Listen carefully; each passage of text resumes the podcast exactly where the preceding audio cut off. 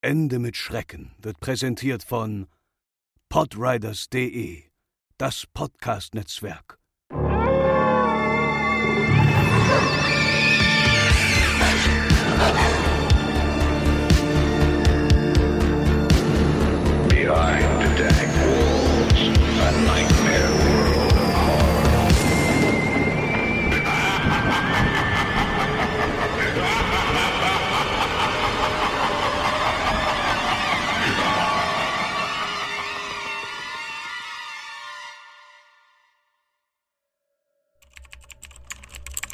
Okay, X-Channel, ich brauche eure Hilfe. Das ist keine Copypasta und das hier ist ein recht langer Text, aber ich habe das Gefühl, dass meine Sicherheit oder mein Wohlbefinden sehr hiervon abhängt. Das hier hat mit Videospielen zu tun, genauer gesagt mit Majora's Mask und das ist die gruseligste Scheiße, die mir je passiert ist. Ich bin erst kürzlich in einen Schlafsaal gezogen, da ich gerade mit dem Studieren anfange. Ein Freund gab mir seine alte N64-Konsole, damit ich zocken konnte. Ich war begeistert, dass ich endlich all diese alten Spiele meiner Jugend spielen konnte, die ich seit Jahrzehnten nicht mehr angefasst habe. Er gab mir zusätzlich einen gelben Controller und eine verkratzte Kopie von Super Smash Bros. Aber hey, zur Not frisst der Teufel Fliegen. Ich glaube, ich muss erst gar nicht erwähnen, dass es nicht lange dauerte, bis es mich langweilte, Computergegner der Stufe 9 zu verkloppen. An diesem Wochenende entschied ich mich, ein wenig durch die Nachbarschaften, welche etwa 20 Minuten vom Campus entfernt waren, zu fahren und mich bei den Garagenverkäufern umzusehen. Ich hoffte auf ein paar gute Geschäfte mit ignoranten Eltern, die nicht wussten, was wie viel wert war.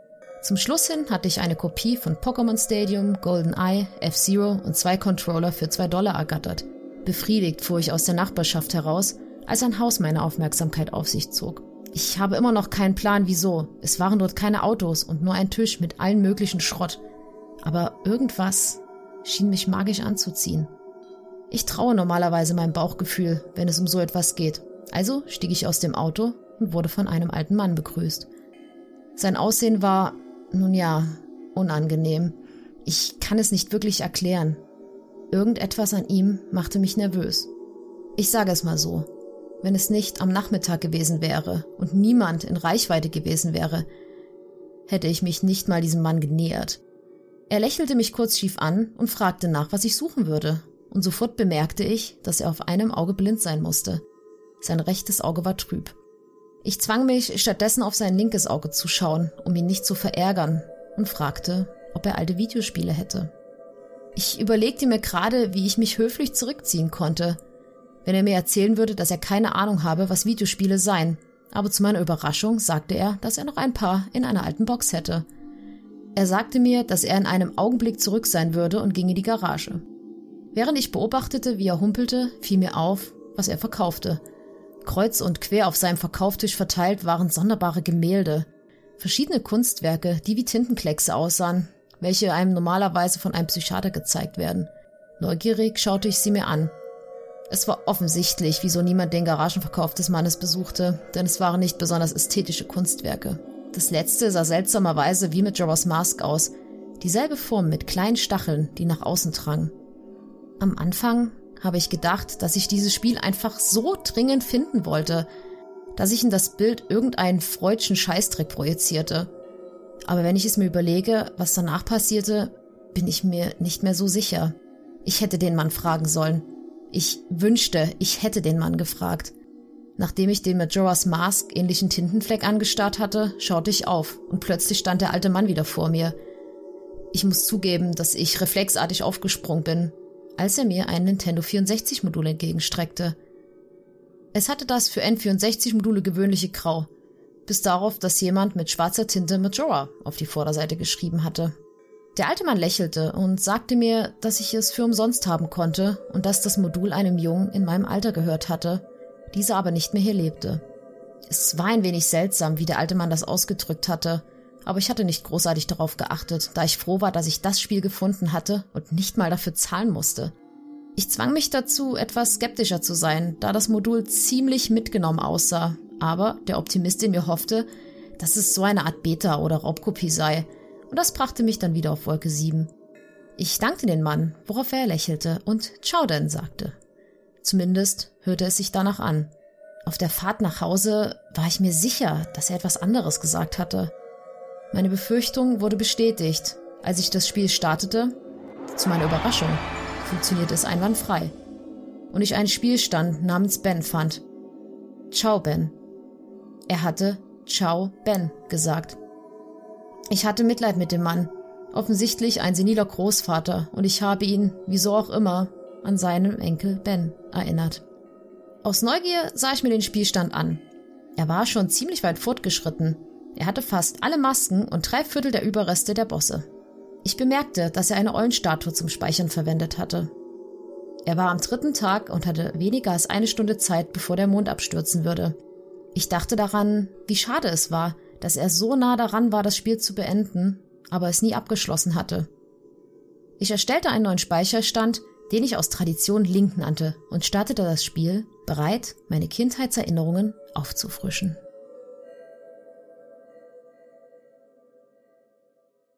Und mit diesem Einspieler heißen wir euch willkommen zur neuen Episode von Ende mit Schrecken, eurem Lieblingspodcast rund um die Themen Urban Legends und Creepypasta.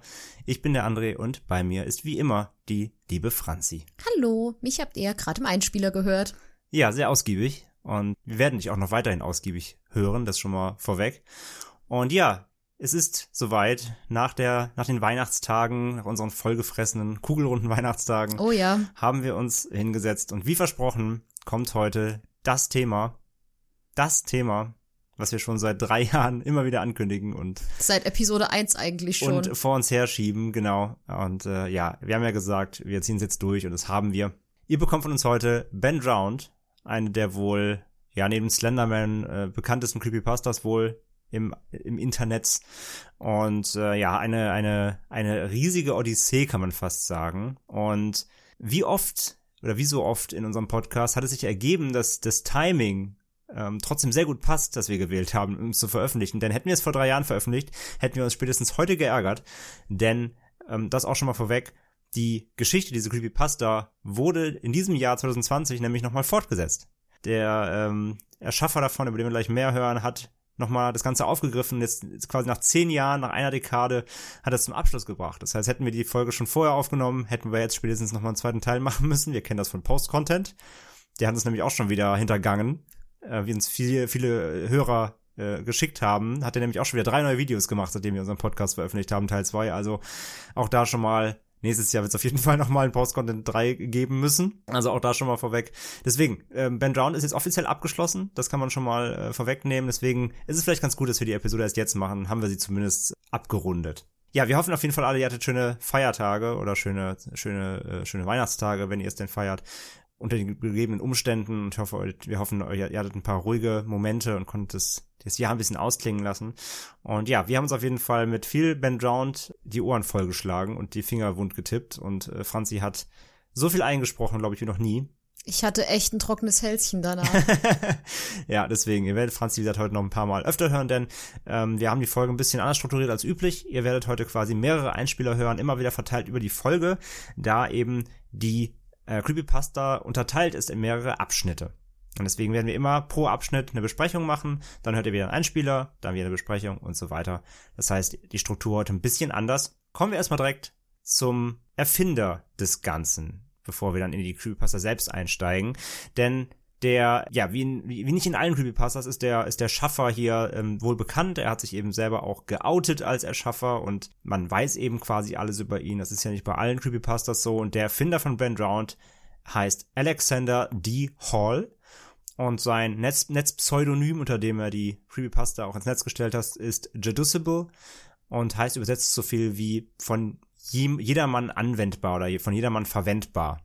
Und Alexander D. Hall wurde geboren am 13. August 1990. Er ist also jetzt knackige 30 Jahre alt zum Zeitpunkt dieser Aufnahme und lebt in Los Angeles. Und Ben Drown schrieb er in seinem zweiten College-Jahr, 2010 bis 2011, und zwischen den Vorlesungen und nachts. Also er hat da ordentlich Zeit investiert, wie wir auch später noch äh, dazu weiter hören werden. Und er richtete auch später noch eine Website, die dazugehört, die heißt you shouldn't have done that.net. Da erfahren wir auch später noch zu mehr. Ähm, die stammt dann aus dem zweiten Arc. Also insgesamt gibt es drei Arcs dieser Creepypasta insgesamt. Unter anderem musste diese Webseite auch für eine Weile pausieren, weil er kein Geld mehr hatte in der Zeit seines Studiums und die Fans spendeten dann auch Geld später für ihn und wie gesagt, dazu hören wir später noch ein bisschen mehr, wenn es dann an diesem Punkt der Timeline angekommen ist.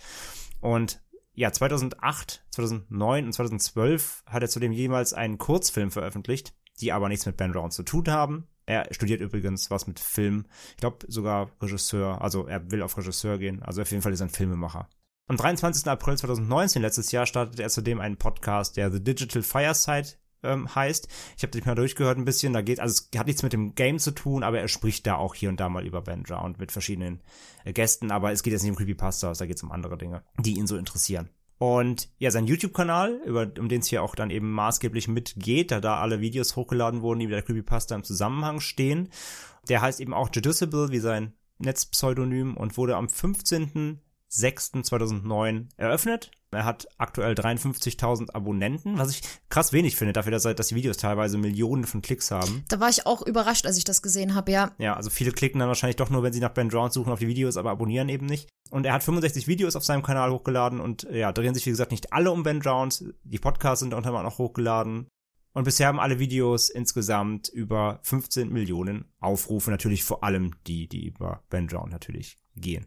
Und bevor wir weiter in die Creepypasta eintauchen, wäre es vielleicht ganz interessant, ein bisschen was zu dem Spiel zu wissen, um das es sich ja maßgeblich im Arc 1 dreht, nämlich The Legend of Zelda Majora's Mask.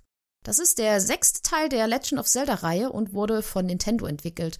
Es erschien im Jahr 2000 für die N64. Um das Ganze noch ein bisschen genauer zu sagen, erschien es am 27. April in Japan, am 26. Oktober in Amerika und am 17. November in Europa.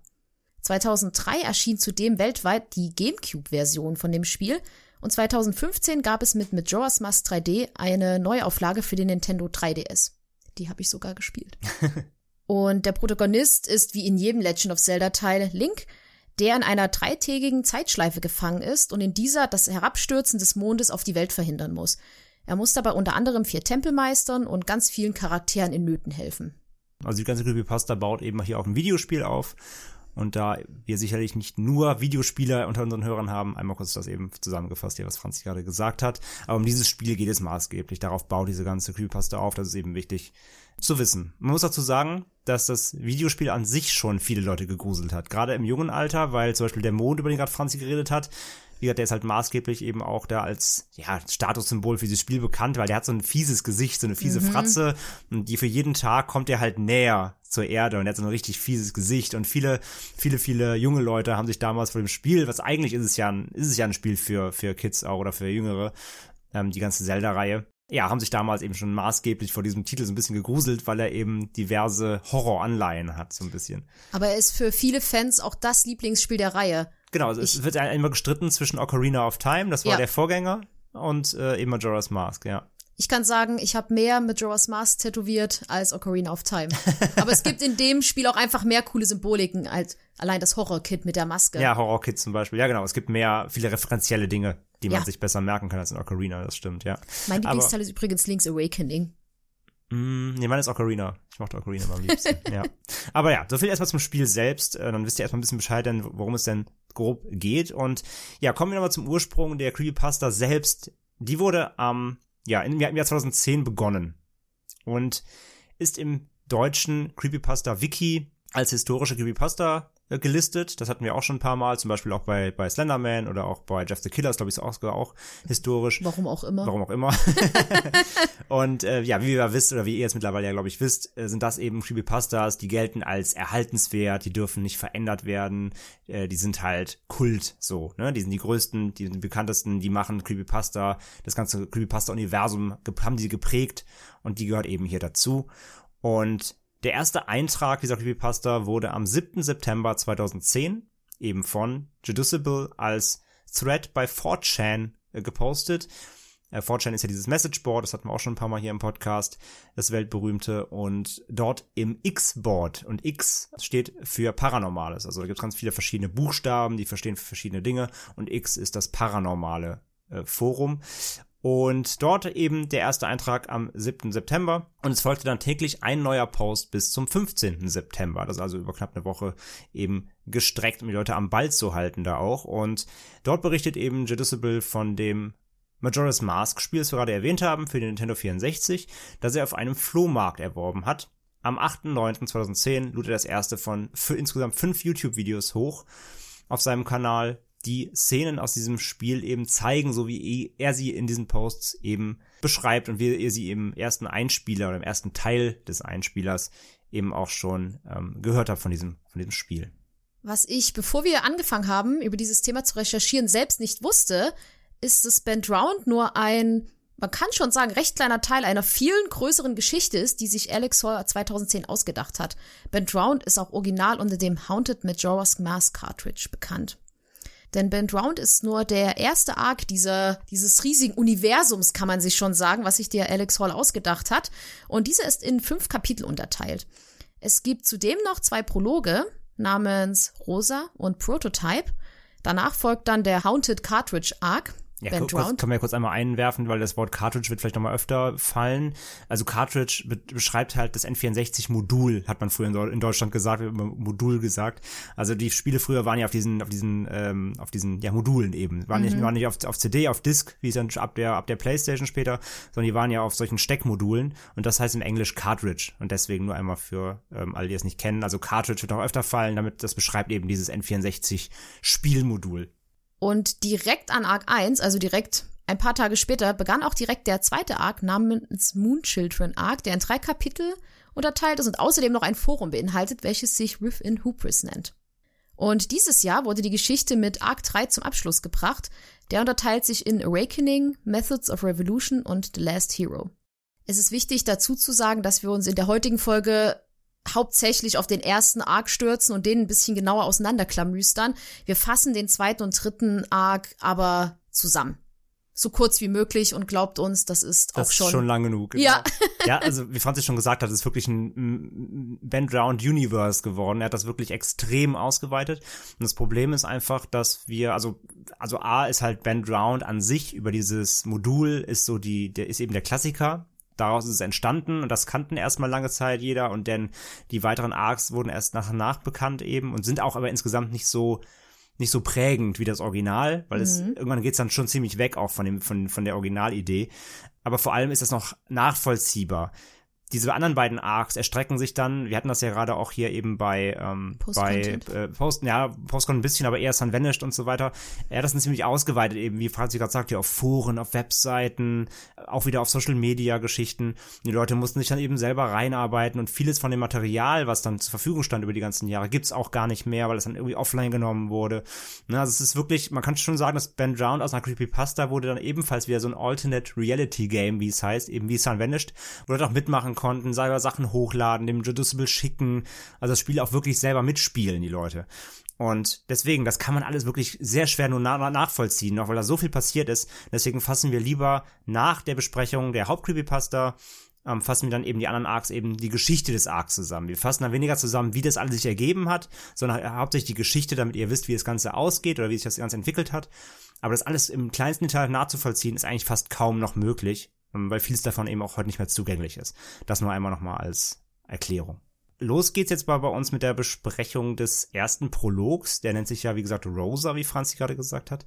Und dabei geht es um ein Video, das am 15.06.2009 hochgeladen wurde, also ein Jahr bevor Band Drowned losging. Und es zeigt ein Gespräch zwischen dem Spieler des Spiels Vampire the Masquerade, das ist ein, ein PC-Rollenspiel, eben so ein Fantasy-Vampir-Rollenspiel, und da gibt es einen Charakter, die heißt eben Rosa, mit der ist, ist man gerade in einem Dialog, ein Nebencharakter. Und diese Rosa hat eine Mutation, die sie dazu bringt, die Zukunft im Spiel vorherzusagen. Sie kann also in die Zukunft blicken. Es wirkt eben so sehr willkürlich und ohne Sinn, sagt jedoch einige Ereignisse aus der Creepypasta Ben Drowned halt voraus und nutzt zumindest verschiedene Wörter und Aspekte, die auch in der Creepypasta eben vorkommen. Und deswegen schenkte man dem Video anfangs auch keine Beachtung. Man dachte eben, das wären irgendwelche hochgeladenen Videos, die er, die er mal gemacht hat, bevor er Ben Drowned gestartet hat. Und als jedoch dann eben viele Dinge der Creepypasta und des verfluchten Spiels herauskamen, stellten User Zusammenhänge zwischen diesem Rosa-Video und der Creepypasta dann ähm, auch her. Die Videobeschreibung zum Beispiel auch von diesem Video enthält versteckte Wörter ähm, wie drowned oder stoned oder fourth wall. Das sind alles so kleine Meta-Hinweise eben auf Ben Drowned. das ließ eben die User glauben, dass es eben kein Zufall war, dass diese Videos auf diesem Kanal vorhanden sind. Zum Beispiel als Beispiel gibt es ein Gespräch, da wird eben gesagt, after talking to her, you end up being drowned in a dialogue. Also, nachdem du mit ihr gesprochen hast, wirst du überflutet von Dialogen oder in Dialogen ertränkt. Ne? Und deswegen Ben drowned, Ben ertrunken, also Ben ist ertrunken, heißt das ja auf Deutsch. Und auch hier eben solche Wortfetzen wie äh, drowned eben werden hier wiederholt. Oder auch ein weiteres Gespräch aus dem Video ist zum Beispiel, der Spieler sagt dann, any advice at all? Something that's going to save my life. Also, hast du irgendeinen Rat für mich, das mein Leben rettet? Und Rosa sagt dann, don't open it. Also, mach es nicht auf. Könnte eben auch hier aufs Spiel bezogen sein. Und die User glaubten dann, dass Rosa mit eben meinte, dass er die Spieldatei auf diesem Majora's Mask Modul, dieses Ben-File, worüber wir in der, in dem Einspiel auch hören, nicht starten sollte eben. Und da kann man jetzt schon mal grob, grob ein bisschen vorweggreifen, weil das haben wir dann auch später in der Recherche rausgefunden. Alex Hall hat halt selber mal gesagt, dass tatsächlich diese Videos, und wir kommen jetzt gleich noch auf ein zweites, das wird Franz jetzt gleich ähm, noch vorstellen, dieses Prototype, wir eben gehört haben. Man kann schon mal sagen, diese Videos, diese Prolog-Videos waren nicht geplant. Alex Hall hat die mal aus irgendeinem, also ohne Grund auf diesen Kanal hochgeladen, weil er einfach YouTube ausprobieren wollte. Und er hat dann quasi, also angefangen, diese Creepypasta zu schreiben, hat er die Videos dann nachträglich sich überlegt, wie könnte ich die einbauen, damit Leute denken könnten, die gehören dazu. Also tatsächlich war es, er hat sie 2009 nicht hochgeladen äh, mit dem Wissen, ich werde daraus eine Creepypasta machen, sondern sie waren eh schon da und er hat dann die Creepypasta so geschrieben, dass Wortfetzen daraus eben auf diesen Videos beruhen könnten, die Leute dann anfangen zu spekulieren und so weiter. Also es ist ganz lustig. Also er hat sie eigentlich gar nicht mit einbezogen ursprünglich, es war nie die Idee, aber er hat sie dann nachträglich eingebaut. Und das ziemlich, ziemlich gut. Und das ziemlich gut, so dass die Leute es auch wirklich geglaubt haben, dass es alles geplant war. Ein Riesenplan, ein Riesen, ein Riesenplan war, obwohl es eigentlich gar nicht der Fall ist. Der zweite Teil des Prologs dreht sich um ein YouTube-Video, welches er dann am 16.06.2009 auf seinem Kanal hochlad. Dieses nennt sich Prototype Alex Mercer. Und als kleine Info, Prototype ist ein äußerst brutales Open-World-Spiel, was ich aber auch gespielt habe und woran ich sehr viel Spaß hatte. das Video hat zum aktuellen Stand 275.000 Aufrufe und der Protagonist des Spiels heißt Alex. Und es ist ganz wichtig zu wissen, dass Alex in diesem Videospiel andere Menschen absorbieren bzw. konsumieren kann. Und das Video zeigt eigentlich genau diese Arten, wie er diese Kraft nutzen kann, also wie er andere Menschen in sich absorbieren kann. Und es wirkt zunächst genau wie das Rosa-Video, wie ein völlig gewöhnliches Gaming-Video ohne wirklich Sinn und ja, tiefere Bedeutung. Aber es stellte sich auch hier später heraus, dass viele Details auf die Creepypasta wieder zu münzen waren. Zum Beispiel, dass es einen Charakter namens Alex gibt, den gibt es dann nämlich auch im zweiten Arc. Es gibt die Erwähnung des Namens Ben im Video. Und es gibt eine Fähigkeit im Spiel, die sich Consume Kill nennt. Und das deutet so ein bisschen auf den Mond in Majora's Mask hin, denn der, der sagt auch unter anderem den Satz, I shall consume everything. Und dieses Prototype-Video gehört, wie auch das Rosa-Video, zum kompletten Canon der Creepypasta. Obwohl dieses auch vorher nicht geplant war. Das ist immer schön, wie, wie, die, wie die Zuschauer, die Leser das immer sich verselbstständigen lassen. Mhm. Wahrscheinlich hat er selbst so gedacht, so, ach, mal gucken, ob die so überhaupt raffen, die Leute, und dann zack. Natürlich direkt die Verschwörungstheorien um Ben Drowned im Umlauf. Nochmal was Allgemeines jetzt zu den Videos, über die wir jetzt auch fortlaufend sprechen werden, diese fünf Stück. Alex Hall hat die Videos eben alle selbst erstellt. Und wenn man eben die, die Zelda-Spiele kennt oder auch gerade Majora's Mask kennt, dann wird man halt schnell feststellen, okay, was in den Videos passiert, das hatte ich in meinem Spiel nicht so gesehen. Gott sei Dank. Zum Glück. Und das ist alles sehr, sehr wild. Und wie geht denn das überhaupt? Und er verwendete eben zum einen dafür Project 64. Das ist ein PC-Emulator für N64-Spiele. Also da kann man sich dann sogenannte ROMs, also es sind quasi PC-Dateien, die ein komplettes N64-Spiel beinhalten und emulieren können auf dem PC. Und dafür hat er eben ein, so ein Programm genutzt und eben Majora's Mask darauf eben auf dem PC gespielt. Und dann hat er noch einen Game Shark benutzt. Das ist ein äh, Cheat-Modul. Das war früher ganz, ganz beliebt eben noch zu dieser Konsolengeneration, als es eben noch diese Cartridges, diese Module gab. Da konnte man nämlich ja, Codes, man kann es fast ein bisschen beschreiben wie Modden am PC heutzutage. Da konnte man Konsolenspiele äh, mit Cheats verändern. Ähm, und zwar so, also Cheat-Codes gab es ja immer in Spielen, oder oft in Spielen, generell, die man eingibt mit dem Controller. Aber dieser Game Shark konnte eben Sachen im Spiel verändern, die sonst nicht möglich gewesen wären. Und mit so einem Game Shark hat er eben das Spiel dann eben auch so bearbeitet, damit es so skurril aussieht, damit eben Sachen möglich waren, die sonst im Spiel nicht vorgesehen sind. Er konnte dann eben äh, zum Beispiel Charaktere an Orte bringen, die sonst woanders sind. Er konnte Link irgendwie deformieren und Animationen erzeugen, die es sonst so nicht gibt. Ähm, er konnte Schriftzüge an falschen Stellen im Spiel einblenden oder ganz neue erzeugen und Texturen verändern oder auch weglassen. Und das ist alles halt sonst nicht möglich. So hat das Spiel quasi auf dem PC gemoddet, bearbeitet, so dass es eben ähm, so skurril und gruselig wirkt, wie es jetzt in den Videos eben der Fall ist. Und ja, wie gesagt, dafür hat er eben diese verschiedensten, er glaube ich noch mehr benutzt. Ich habe es mal in den Credits, irgendwie hat das mal, seines letzten Videos hat er es dann mal benannt. Äh, ich glaube, der hat irgendwie insgesamt 15 verschiedene Programme genutzt, aber das ist jetzt ja zu, es geht jetzt zu sehr technisch ins Detail, aber ja, das ist der Kern eben. Er hat dieses Spiel am PC so verändert, ähm, das wäre auf der Konsole eben nicht möglich gewesen, so dass er dann diese Videos kreieren konnte. Und nachdem wir das jetzt alles besprochen haben, tauchen wir jetzt richtig in den Houndred Cartridge Arc ein. Und zwar habt ihr ja gerade schon den ersten Einspieler gehört. Das ist nur der erste Teil seines allerersten Postings, welches er am 7.9.2010 bei 4chan veröffentlicht hat. Und bevor wir weiter darauf eingehen, hören wir jetzt den zweiten Teil dieses Postings.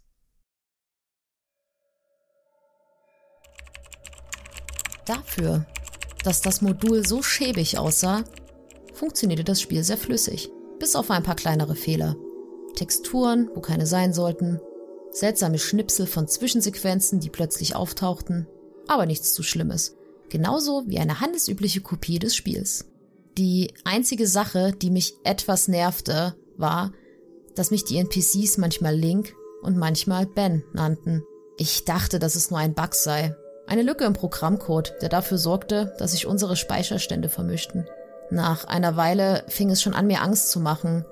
Und als ich den Dämmerwald-Tempel bezwungen hatte, entschied ich mich, den alten Speicherstand zu löschen, den ich bisher aus Respekt vor dem ursprünglichen Besitzer nicht gelöscht hatte. Ich hoffte, dass dies den Fehler beheben würde. Er bestand allerdings weiter. Dort, wo mein Name stehen sollte, also Link, war nur noch eine freie Stelle. Frustriert legte ich das Spiel für einen Tag beiseite. Letzte Nacht fing ich wieder an, das Spiel zu spielen und erhielt das Auge der Wahrheit und arbeitete mich zum Felsenturmtempel vor.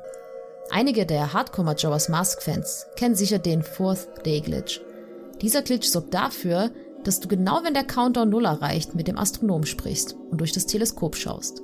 Wenn du es richtig machst, verschwindet der Countdown und du hast einen weiteren Tag Zeit, um das Spiel abzuschließen. Ich entschied mich, den Glitch zu testen und schaffte es beim ersten Versuch. Der Countdown verschwand.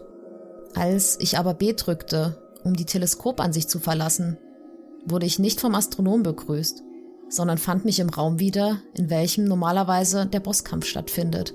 Über mir schwebte Horrorkid. Horrorkid erschien hier nie. Die Hintergrundmusik war normal, aber sie war schon gruselig genug. Ich begann zu schwitzen. Ich habe versucht, mich vom Areal zu bewegen, aber wo ich auch hinging, Horrorkid starrte mich immer an. Das blieb für etwa 60 Sekunden so. Ich dachte, das Spiel backte herum, aber ich begann daran zu zweifeln. Ich war gerade kurz davor, den Reset-Button zu drücken, als ein Text auf dem Bildschirm auftauchte. Ich bin mir nicht sicher wieso, aber du hast anscheinend reserviert. Ich erkannte diesen Text sofort. Dieser Text wird angezeigt, wenn man den Zimmerschlüssel von Anju im Gasthof zum Eintopf bekommt. Aber wieso erschien er an dieser Stelle? Ich lehnte es ab, darüber nachzudenken, dass das Spiel versucht, mit mir zu kommunizieren. Ich fing an, durch den Raum zu gehen, um zu sehen, ob es irgendeinen Auslöser gab, der dafür sorgte, mit mir zu kommunizieren. Dann stellte ich fest, wie dumm ich war. Nur daran zu denken, dass jemand das Spiel so modifizieren könnte. 14 Sekunden später erschien eine Nachricht auf dem Bildschirm. Zum Lager des Tempelbosses gehen? Ja, nein. Ich überlegte mir kurz, was ich drücken sollte und wie das Spiel reagieren würde. Dann stellte ich fest, dass ich Nein nicht anwählen konnte. Ich atmete tief ein und drückte Ja. Der Bildschirm wurde weiß und die Worte Der Beginn eines neuen Tages mit dem Text 4 darunter. Der Ort, zu dem ich teleportiert wurde, fühlte mich mit der größten Anspannung, die ich je erlebt hatte. Ich kann dieses Gefühl nur als eine extreme Niedergeschlagenheit beschreiben. Ich bin eigentlich keine depressive Person, aber ich wusste zuvor nicht einmal, dass so ein Gefühl existierte. Es war eine seltsame, kraftvolle Anwesenheit, die mich überwuchs. Es schien so, als ob ich in einer seltsamen Version von Unruhstadt war. Ich ging zum Uhrturm, wie es am Tag 1 üblich war, nur mehr rauszufinden, dass alle Bewohner verschwunden waren. Normalerweise kann man beim Fourth Day Glitch immer noch die Wachen und Hunde sehen, die um den Turm herumrennen. Dieses Mal jedoch waren sie alle verschwunden. Stattdessen beschlich mich das unheilvolle Gefühl, dass da draußen etwas war, in derselben Gegend wie ich und mich beobachtete. Ich hatte den Heroenbogen und vier Herzen. Allerdings hatte ich trotzdem das Gefühl, dass ich mich in Gefahr befand. Das Schaurigste war die Musik. Es war das Lied der Befreiung. Es klang so wie normalerweise, aber es wurde rückwärts abgespielt. Die Musik wurde lauter und man erwartete, dass ein etwas im nächsten Moment angreifen würde. Aber es passierte nichts und diese ständige Wiederholung nagte an meiner geistigen Verfassung. Ab und zu hörte ich das schwache Lachen des Besitzers des fröhlichen Maskenladens. Leise genug, damit ich mir nicht sicher war, ob ich das gerade wirklich gehört hatte. Aber laut genug, damit ich entschlossen blieb, ihn zu finden. Ich schaute mich in allen vier Zonen von Unruhstadt um, nur um nichts zu finden. Niemand. Texturen fehlten. Im Westen der Stadt lief ich auf Luft. Das ganze Gebiet schien kaputt. Hoffnungslos kaputt. Als ich das umgekehrte Lied der Befreiung zum gefühlten 50. Mal wiederholte, stand ich einfach nur im Südteil der Stadt und stellte fest, dass ich mich noch nie in einem Videospiel so einsam gefühlt hatte. Als ich durch die Geisterstadt lief, und ich weiß nicht, ob es eine Kombination von seltsam platzierten Texturen und der quälenden Melodie des einst so friedlichen und beruhigenden Songs war, aber ich war kurz davor zu weinen und ich wusste nicht wieso. Ich weine kaum. Etwas hat mich hier gepackt und das kraftvolle Gefühl von Depression, das mir so fremd und lähmend schien. Ich habe versucht, Unruhestadt zu verlassen, aber immer, wenn ich versucht habe, die Zone zu verlassen, wurde der Bildschirm schwarz und ich war wieder in einer anderen Region von Unruhestadt. Ich versuchte auf meine Ocarina zu spielen. Ich wollte entkommen und ich wollte nicht hier sein. Aber immer wenn ich die Hymne der Zeit oder das Lied der Schwingen spielte, kam nur ein Dein Spiel klingt bis in die Ferne. Aber nichts passiert. Zu diesem Zeitpunkt war mir klar, das Spiel wollte nicht, dass ich gehe. Aber ich hatte keinen Plan, wieso es mich hier festhielt. Ich wollte nicht die Gebäude betreten, weil ich mich dort zu verwundbar fühlte, zu angreifbar von wovor auch immer ich mich fürchtete. Ich weiß nicht wieso, aber irgendwie kam mir die Idee, dass wenn ich mich am Waschplatz ertränken würde, ich an einem anderen Ort spawnen würde und entkommen könnte. Es passierte, als ich die Zone betrat und in Richtung Pool rannte. Link fasste sich an den Kopf und auf dem Bildschirm blitzte das Bild des Besitzers des fröhlichen Maskenladens auf. Und dazu spielte im Hintergrund das Gelächter des Horrorkid. Als der Bildschirm wieder normal wurde, starrte ich auf die Link-Statue die normalerweise erscheint, wenn man die Melodie des leeren Herzens spielt. Ich schrie, als dieses Ding mich mit seinem leeren Gesichtsausdruck anstarrte. Ich drehte mich um und rannte zurück in den Süden von Unruhstadt, aber die Statue folgte mir. In zufälligen Abständen erschien die Statue hinter mir. Es war, als würde sie mich verfolgen oder, ich will es nicht sagen, jagen. Zu diesem Zeitpunkt befand ich mich am Rande der Hysterie, aber ich dachte trotzdem nicht daran, die Konsole abzuschalten. Ich weiß nicht wieso, ich war wie gebannt und der Schrecken fühlte sich so echt an. Ich versuchte die Statue abzuschütteln, aber sie erscheint jedes Mal hinter mir. Link fing an, sich seltsam zu bewegen und zu glitschen. Danach sah ich wieder den Besitzer des fröhlichen Maskenladens und eine Sekunde später schaute ich wieder dieser verfickten Statue in die Augen. Am Ende rannte ich in das Dojo des Schwertmeisters und lief nach hinten. Ich weiß nicht wieso, aber ich wollte sicher sein, dass ich hier nicht alleine war. Zu meinem Entsetzen fand ich keine Statue, aber als ich mich umdrehte, um zu gehen, trieb mich die Statue in die Ecke. Ich versuchte, die Statue anzugreifen, aber es nützte nichts. Verwirrt und in die Ecke gedrängt, starrte ich einfach nur auf die Statue und wartete darauf, dass sie mich töten würde. Plötzlich tauchte wieder das Gesicht des Maskenhändlers auf und links stand plötzlich der Statue gegenüber und starrte seine Kopie und zeitgleich mich an. Schließlich waren Realität und Videospiel vollkommen verschmolzen als ich aus dem Dojo rannte. Plötzlich wurde ich zu einem unterirdischen Tempel teleportiert. Mir wurde ein Moment der Entspannung zuteil, bevor die Statue wieder hinter mir erschien. Diesmal aggressiv. Ich konnte nur ein paar Schritte laufen, bevor die Statue sich wieder hinter mich teleportierte. Ich eilte aus dem Tunnel und war wieder in Südunruhstadt. Als ich ziellos umherrannte, schrie plötzlich ein Zombie und der Bildschirm wurde schwarz. Der Text, der Beginn eines neuen Tages, erschien erneut. Das Spiel setzte wieder ein und ich stand auf der Spitze des Uhrturms und Horrorkid schwebte über mir. Ich schaute auf und der Mond war zurück, nur ein paar Meter über meinem Kopf. aber HorrorKid starrte mich einfach nur eindringlich mit dieser verfickten Maske an. Ein neues Lied spielte, die Felsenturmmelodie, rückwärts. Ich versuchte aus meiner Verzweiflung HorrorKid anzugreifen. Ich rüstete meinen Bogen aus und feuerte auf HorrorKid. Und tatsächlich traf der Pfeil ihn und er wurde zurückgestoßen. Ich feuerte nochmals und als ich den dritten Pfeil schoss, erschien eine Nachricht. Das wird nichts bringen, haha. ich wurde vom Boden hochgehoben und schwebte. Plötzlich schrie Link, als er in Flammen aufging, was ihn sofort tötete. Ich zuckte zusammen, als das passierte. Ich hatte noch nie gesehen, dass diese Attacke von irgendjemandem in diesem Spiel eingesetzt wurde. Und Horrorkid hatte nicht mal Attacken. Als der Deathscreen erschien, auf dem Link immer noch brannte, lachte Horrorkid und der Bildschirm wurde schwarz. Und plötzlich spawnte ich wieder am selben Platz. Ich entschied mich, ihn anzugreifen. Wieder spielte das umgekehrte Lied der Befreiung. Bei meinem dritten und letzten Versuch bemerkte ich, dass keine Musik mehr gespielt wurde. Es herrschte gespenstische Stille. Ich erinnerte mich, dass man bei Horror Kid, wenn man ihn normalerweise traf, entweder die Ocarina verwenden musste, um in der Zeit zurückzureisen, oder die Giganten herbeirufen musste. Ich versuchte, das Lied der Befreiung zu spielen, aber als Link die letzte Note spielte, ging er wieder in Flammen auf und starb. Als der Deathscreen langsam verblasste, tuckerte das Spielmodul, als ob das Spiel Daten verarbeiten müsste. Als das Spiel erneut einsetzte, sah ich dieselbe Szene wie zuvor, nur dass Link diesmal tot auf dem Boden lag, in der Position, in der ich ihn noch nie zuvor in diesem Spiel gesehen habe. Der Kopf leicht nach oben geneigt, mit Horrorkit über ihm. Ich konnte mich nicht bewegen. Ich konnte keinen der Knöpfe am Controller betätigen. Ich konnte nur auf links leblosen Körper starren. Nach 30 Sekunden wurde der Bildschirm schwarz und zeigte die Nachricht, dir wurde ein schreckliches Schicksal zuteil. Oder bevor ich wieder auf dem Titelbildschirm landete. Als ich das Spiel erneut startete, war mein Spielstand nicht mehr vorhanden.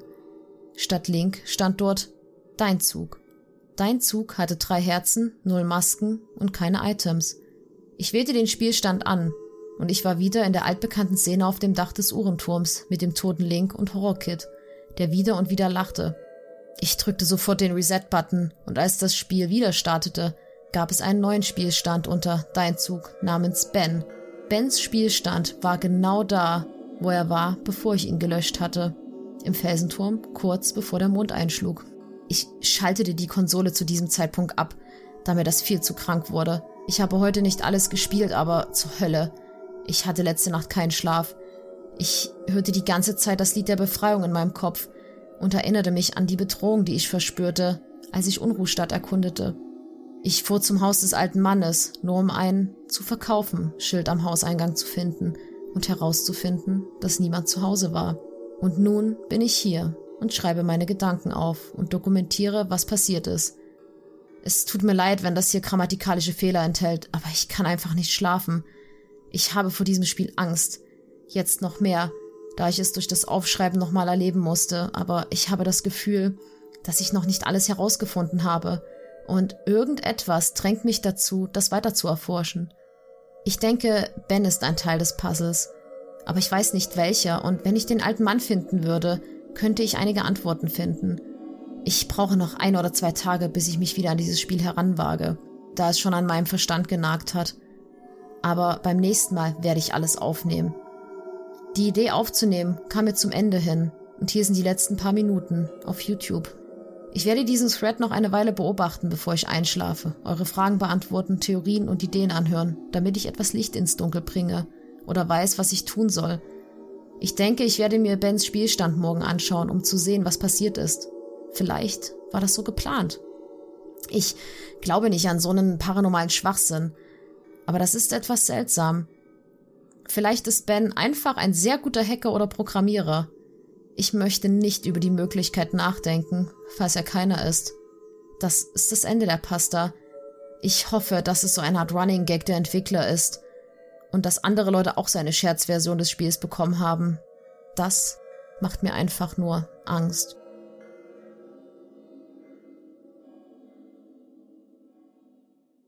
Und das war der erste Post, welchen er zu dieser Geschichte gepostet hat. Direkt einen Tag später, am 8.9.2010, wurde dann auf seinen YouTube-Kanal das Video Day 4 WMV hochgeladen. Dieses hat mittlerweile 3,5 Millionen Aufrufe, geht 5 Minuten und 29 Sekunden und zeigt genau das, was er auch in diesem Blog-Eintrag beziehungsweise in diesem Posting erzählt.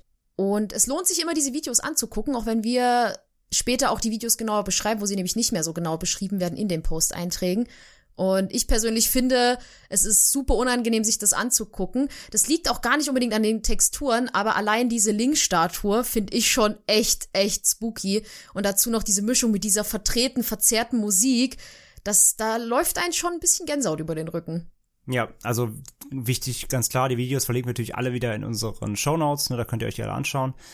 Und ja, wie Franzi gerade sagt, also hier ist es jetzt eben so, dass wir jetzt nicht so genau aufs Video eingehen, weil der Post mit dem Video quasi genau übereinstimmt. Also alles, was ihr gerade gehört habt, ein Einspieler von Franzi wird im Video so gezeigt. Wir werden dann später, wenn die Videos abweichender werden von den Einträgen, mehr darauf eingehen. Aber ja, insgesamt das Video hier, das erste, super skurril einfach. Ich sag ja gerade, wenn man das Spiel auch kennt, das Originalspiel, und dann, dann merkt, wie er das verändert hat, dass es so, so unfassbar gruselig wirkt und sag ja schon, der, das Grundspiel hat schon so einige Horrormomente, aber hier hat es irgendwie so gedreht mit der, also lässt halt die Musik rückwärts ablaufen, wodurch sie einfach so völlig daneben klingt, einfach schon das richtig unbehaglich. Und dann eben, sage ich ja, verschiedene Animationen und Abläufe, wo du auch, also gerade wie gesagt, wenn du das Spiel kennst, so weißt du, dass das ist, das gehört da eigentlich nicht hin, so. Das ist schon echt gut gemacht. Und er erzeugt da echt so eine, zusammen, also wenn du dabei auch den Post im Hinterkopf hast, so, und du stellst dir vor, du spielst das oder er spielt das und du bist so völlig so, hä, was ist denn hier los? So, das, ich, ich kenne doch Zelda-Spiele, das darf, das soll, darf doch nicht so aussehen. Das ist halt echt schon gut gemacht so. Und ja, wie gesagt, diese Statue, die sieht ja allein schon so total berstig aus. Also yep. äh, diesem verzerrten, der verzerrten Fratze. Ich habe mal in so, in so einem Forum gelesen, so äh, von wegen, da meinte jemand, die, die sieht aus, als ob sie ab Link morgens aufsteht und ungewaschen in den Spiegel guckt. So, also, genau, also Bisschen, ja. sie ist eine Kopie von Link, vom Hauptcharakter, aber eben total sowieso schon verzerrt mit so einem ekligen Grinsen. Und wenn die dann immer so hinter ihm wieder auftaucht und sich da so durch die Gegend äh, teleportiert, und er kommt einfach nicht weg von ihr und so. Das ist schon echt gut gemacht. Das ist schon echt gruselig. Und ich finde halt, das ist eine gute Kombination auch mit diesen Blogposts, weil die sind auch unfassbar gut geschrieben, finde ich. Also die Ja. erzeugen auch so eine Spannung, so wo ich die ein, ich kannte das, hab die, ich kenne Ben Drowned ja schon seit Ewigkeit und hatte das aber alles gar nicht mehr so in Erinnerung natürlich. Und wo ich mir diese ganzen Einträge nochmal durchgelesen habe und dann auch beim Einspieler aufgenommen hat, hatte ich zwischendurch richtig Gänsehaut auch ein bisschen bekommen, weil das halt so, man fühlt sich so gut in den Charakter rein einfach. Weil so diese Vorstellung, ach geil, man hat so ein Spiel gefunden, worauf man so ewig mal wieder Bock hatte oder man, manchmal hat man das ja solche Eingebungen, dass man denkt, oh, das Spiel, das würde ich so gern mal wieder einlegen und einfach durchzocken. Und das ist halt so schrecklich, dass man denkt, jetzt hat man das gefunden, wa- was man so vermisst hat oder wo man so die Kindheit aufleben lassen will und dann, naja, nimmt das so eine ganz andere Wendung, mit der man nicht gerechnet hat. Und ich Ja. finde, das beschreibt ja auch gut. Also auch mit den folgenden Postings, die kommen. Ja, ja, wie du sagst, so alles, der ganze Aufbau ist auch richtig gut. Dann wie er halt so sagt, so, oh, jetzt hab ich endlich mal Zeit im Studium, kann ich nebenbei ein bisschen zocken, hab mir einen N64 da wieder bekommen und hier, und jetzt suche ich mal ein bisschen auf dem Flohmarkt und mit dem alten Mann dann natürlich, ne, und dann, wo er sagt dieses, ähm, das ist halt, das habt ihr im Einspieler gehört, das ist im Deutschen so ein bisschen schwierig mit diesem, wie sagt, wie sagt's auf Deutsch, mach's gut denn oder sowas und äh, im englischen Original sagt er ja goodbye then. Ja, ciao denn. Also Ach, so ciao, wie, ciao denn, ja, also ja, genau. eigentlich eher, Also, man muss die- es natürlich ein bisschen da ist, da übersetzen. ist die Übersetzung ein bisschen natürlich schwierig. Im Original sagt er halt goodbye then. Oder beziehungsweise er glaubt zu hören, er sagt goodbye then, also mach's gut, aber er sagt halt goodbye Ben, ne? Also verabschiedet sich ja dann von Ben. Und das nimmt, das greift ja auch wieder auf, ne? Von wegen, er sagt dann, er schaut das Spiel, sieht dann diesen Speicherstand, der Ben heißt, und dann fällt ihm halt so auf, so, stimmt, der hat nicht gesagt goodbye, der hat gesagt goodbye Ben, ne? Also tschüss Ben.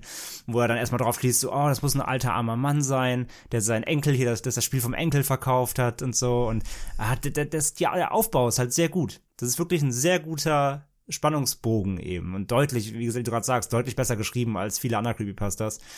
Jeff the Killer. Ähm, nee, ist wirklich, da liegen wirklich Welten dazwischen. Das macht er schon wirklich sehr, sehr gut. Und wie gesagt, der ganze Spannungsaufbau, der ist ja schon echt gut gemacht, ja. Deswegen sage ich ja, wenn du das im Hinterkopf hast, stell mal vor, der sitzt da, hat voll Bock auf dieses Spiel, er kennt das von früher und dann passieren da solche skurrilen Dinge und du bist so, hä, was ist denn hier los? Ähm, deswegen, das ist schon echt gut. Aber er klingt ja trotzdem noch in Post 1 einigermaßen entspannt und einfach nur ein bisschen verwundert, was da los ist. Er hat zwar ein bisschen Angst, Ja, ist halt einfach skurril, ne? Ja. genau. Wie die Geschichte um Ben Drowned und Yedusible weitergeht, das erfahren wir im Posting Nummer 2 oder beziehungsweise auch damit im zweiten Einspieler vom 8.9.2010. Ich werde schreiben, was mir passiert ist und das Videomaterial verlinken. Aber letzte Nacht wurde mir alles zu realistisch. Ich glaube, ich spiele mit dieser Sache besser nicht. Das wird mir zu kritisch. Ich bin kurz nachdem ich den Thread gestern erstellt habe, eingeschlafen und hatte einen seltsamen Traum über diese Statue. Ich träumte, dass sie mich im Traum verfolgte, dass ich meinen Alltag nachging, als ich spürte, wie sich meine Nackenhaare aufstellten. Ich drehte mich um und das Ding, dieses schreckliche, leblose Ding starrte mich mit diesen leeren Augen an, nur ein paar Zentimeter entfernt. In meinem Traum nannte ich es Ben. Und es gab noch nie einen Traum, an den ich mich so gut erinnern konnte. Aber ich denke, das Wichtigste ist, dass ich etwas schlafen konnte. Heute bin ich wieder in die Nachbarschaft gefahren, um zu sehen, ob der alte Mann zurück war, damit ich den Kontakt mit dem Spiel so lange wie nur möglich verzögern konnte. Aber wie erwartet, war er immer noch weg und keiner war zu Hause. Als ich zurück zu meinem Auto lief, schaltete der Mann von nebenan den Rasenmäher aus und fragte mich, ob ich jemanden suchte. Ich sagte ihm, dass ich nach einem alten Mann suchte, der dort lebte, und er sagte mir, was ich schon wusste, nämlich, dass er umgezogen war. Ich fragte den Mann, ob der Mann Familie oder Verwandte hatte, mit denen ich sprechen könnte. Ich fand heraus, dass der Mann nie verheiratet war oder jemanden adoptiert hatte. Langsam war ich besorgt und fragte ihn, was ich von vornherein schon hätte fragen sollen. Wer war Ben? Der Gesichtsausdruck des Mannes wurde düster und er sagte, dass es vor acht Jahren, am 23. April, er wusste das Datum, da es sein Hochzeitstag war, einen Unfall gab, in dem ein Junge namens Ben verwickelt war. Der Mann wollte mir nicht mehr preisgeben. Ich fuhr zurück und fing wieder an zu spielen. Ich startete das Spiel und zuckte zusammen, als der Titelbildschirm erschien, auf dem die Masken durch das Bild fliegen. Es war der normale Ton, aber viel höher. Ich drückte Start und erwartete das Schlimmste, aber genau wie vorgestern wurden nur die Spielstände Dein Zug und Ben angezeigt. Ich wählte den Ben-Speicherstand und zögerte einen Moment, als ich feststellte, dass die Statistiken sich geändert hätten. Es schien so, als wäre der Felsenturm abgeschlossen. Meinen ganzen Mut zusammennehmend, wählte ich den Spielstand aus. Ich wurde sofort in das absolute Chaos geworfen. Gewiss, ich war vor dem Felsentempel. Aber das war das Einzige, was ich erwartet hatte. Die Zone selbst hieß nicht Felsentempel, sondern Felsen. Und sofort erschien eine Textbox mit einer wirren Kombination von Buchstaben und Zahlen, die mich begrüßte. Links Körper war entstellt. Sein Rücken war seltsam zur Seite verdreht. Sein Gesichtsausdruck war glanzlos, fast monströs. Diesen Gesichtsausdruck kannte ich nicht. Es war ein leerer Gesichtsausdruck, wie als wäre er tot. Links Körper bewegte sich auf eine seltsame Art und Weise nach vorne und hinten. Als ich meinen Avatar betrachtete, fiel mir auf, dass ich ein unverwendetes Item hatte, welches ich zuvor noch nie gesehen hatte. Im Hintergrund lief irgendein Ton vorwärts und rückwärts, den ich nicht identifizieren konnte. Es klang fast dämonisch. Es klang, als würde jemand lachen. Ich hatte zwei Minuten, mich umzusehen, als wieder eine dieser Statuen hinter mir auftauchte und der Bildschirm wieder auf Beginn eines neuen Tages schnitt. Ich war ein Laubkerl in Unruhstadt, diese Szene erschien normalerweise, wenn man rechtzeitig zurückreiste. Normalerweise sagte Taya dann, was ist passiert? Als ob alles, aber statt wieder von vorne anfängt, endete sie mit seltsamem Text und dem Gelächter des Maskenhändlers. Ich konnte meinen Charakter wieder kontrollieren, aber die Kamerasicht war seltsam. Ich sah von hinten auf die Tür zum Uhrenturm und konnte meinen Avatar als Laubkerl herumrennen sehen. Ich wusste nicht, wohin ich gehen sollte, da ich nichts sah. Widerwillig öffnete ich die Tür. Ich wurde vom Maskenhändler begrüßt. Dir wurde ein schreckliches Schicksal zuteil. Oder? sagte er, bevor der Bildschirm weiß wurde. Ich war in den Feldern von Termina und wieder ein Mensch. Es wirkte fast so, als würde ich nicht dasselbe Spiel spielen. Ich wurde die ganze Zeit teleportiert und es gab keine Uhr oder sonst irgendetwas. Ich riss mich zusammen und schaute mich auf dem Feld um und konnte sofort feststellen, dass dies hier nicht normal war. Es gab keine Feinde und eine seltsame Version der Maskenhändler Sieben spielte. Ich entschied mich, in Richtung Dämmerwald zu rennen, als ich sah, dass an der Seite drei Figuren standen. Eine identifizierte ich als Epona. Als ich mich ihnen näherte, erkannte ich zu meiner Schrecken, dass neben ihr die Statue, das Horrorkit und der Maskenhändler standen. Ich dachte zuerst, dass sie einfach verbuggt seien, wusste aber selber, dass das wohl kaum der Fall war. Trotzdem näherte ich mich den Figuren vorsichtig. Alle Figuren waren animiert, bis auf die Statue, die das machte, was sie immer machte, einfach nur bedrohlich dastehen. Der Maskenhändler verängstigte mich am meisten. Er stand einfach nur da mit seinem beknackten Grinsen, und wenn ich mich bewegte, folgte sein Kopf meiner Bewegung langsam. Ich hatte nicht einmal mit ihm gesprochen, aber sein Kopf verfolgte mich trotzdem. Das erinnerte mich an meine erste Begegnung mit Horror Kid auf der Spitze des Uhrturms. Ich holte meine Ocarina heraus und versuchte das Lied zu spielen, das ich bisher noch nicht gespielt hatte. Die Melodie des Maskenhändlers. Die Melodie, die im Hintergrund am vierten Tag gespielt hatte. Das Lied der Befreiung. Ich spielte das Lied zu Ende und als ich fertig war, ertönte ein ohrenbetäubender Schrei aus meinem Fernseher. Der Himmel fing an zu flimmern und die Melodie des Maskenhändlers wurde immer schneller, was meine Furcht weiter steigerte. Link ging in Flammen auf und starb. Meine drei Figuren wurden heller, als sie meinen leblosen Körper beim Brennen beobachteten. Ich kann nicht beschreiben, wie plötzlich und erschreckend es ist, wenn aus Angst pure Furcht wird. Ihr müsst wohl das Video anschauen, wenn ihr es nachempfinden wollt. Dieselbe Angst, die dazu geführt hat, dass ich zwei Tage nicht schlafen konnte und die mich wieder erfasste, als der Text, dir wurde ein schreckliches Schicksal zuteil oder zum dritten Mal erschien. Es musste irgendetwas bedeuten. Ich hatte wenig Zeit zum Nachdenken, da sofort eine andere Zwischensequenz begann, in der ich mich in einen Seezora verwandelte und nun an der Schädelbucht war. Zögerlich, aber neugierig, was das Spiel jetzt für mich auf Lager hatte, näherte ich mich dem Strand, wo ich Epona fand. Ich wunderte mich, wieso das Spiel sie dort platziert hatte. Wollte das Spiel implizieren, dass sie versuchte, etwas zu trinken? Da ich die Maske nicht abnehmen konnte, war das wohl kaum der Grund dafür. Plötzlich realisierte ich, dass Epona wirte und anscheinend in eine Richtung zeigte. Es war nur so eine Ahnung, aber ich tauchte in die große Bucht ein und begann zu schwimmen. Tatsächlich fand ich etwas am Grund des Ozeans. Eine weitere Statue. Ich tauchte herunter, um es zu untersuchen, aber plötzlich führte mein Zora eine Würgeanimation aus, die ich noch nie bei Zoras gesehen hatte. Was nicht einmal Sinn machte, da Zoras unter Wasser atmen können. Trotzdem erstickte mein Charakter und starb. Erneut war die Statue das einzige, was bei meinem Tod hervorgehoben wurde. Ich respawnte diesmal nicht.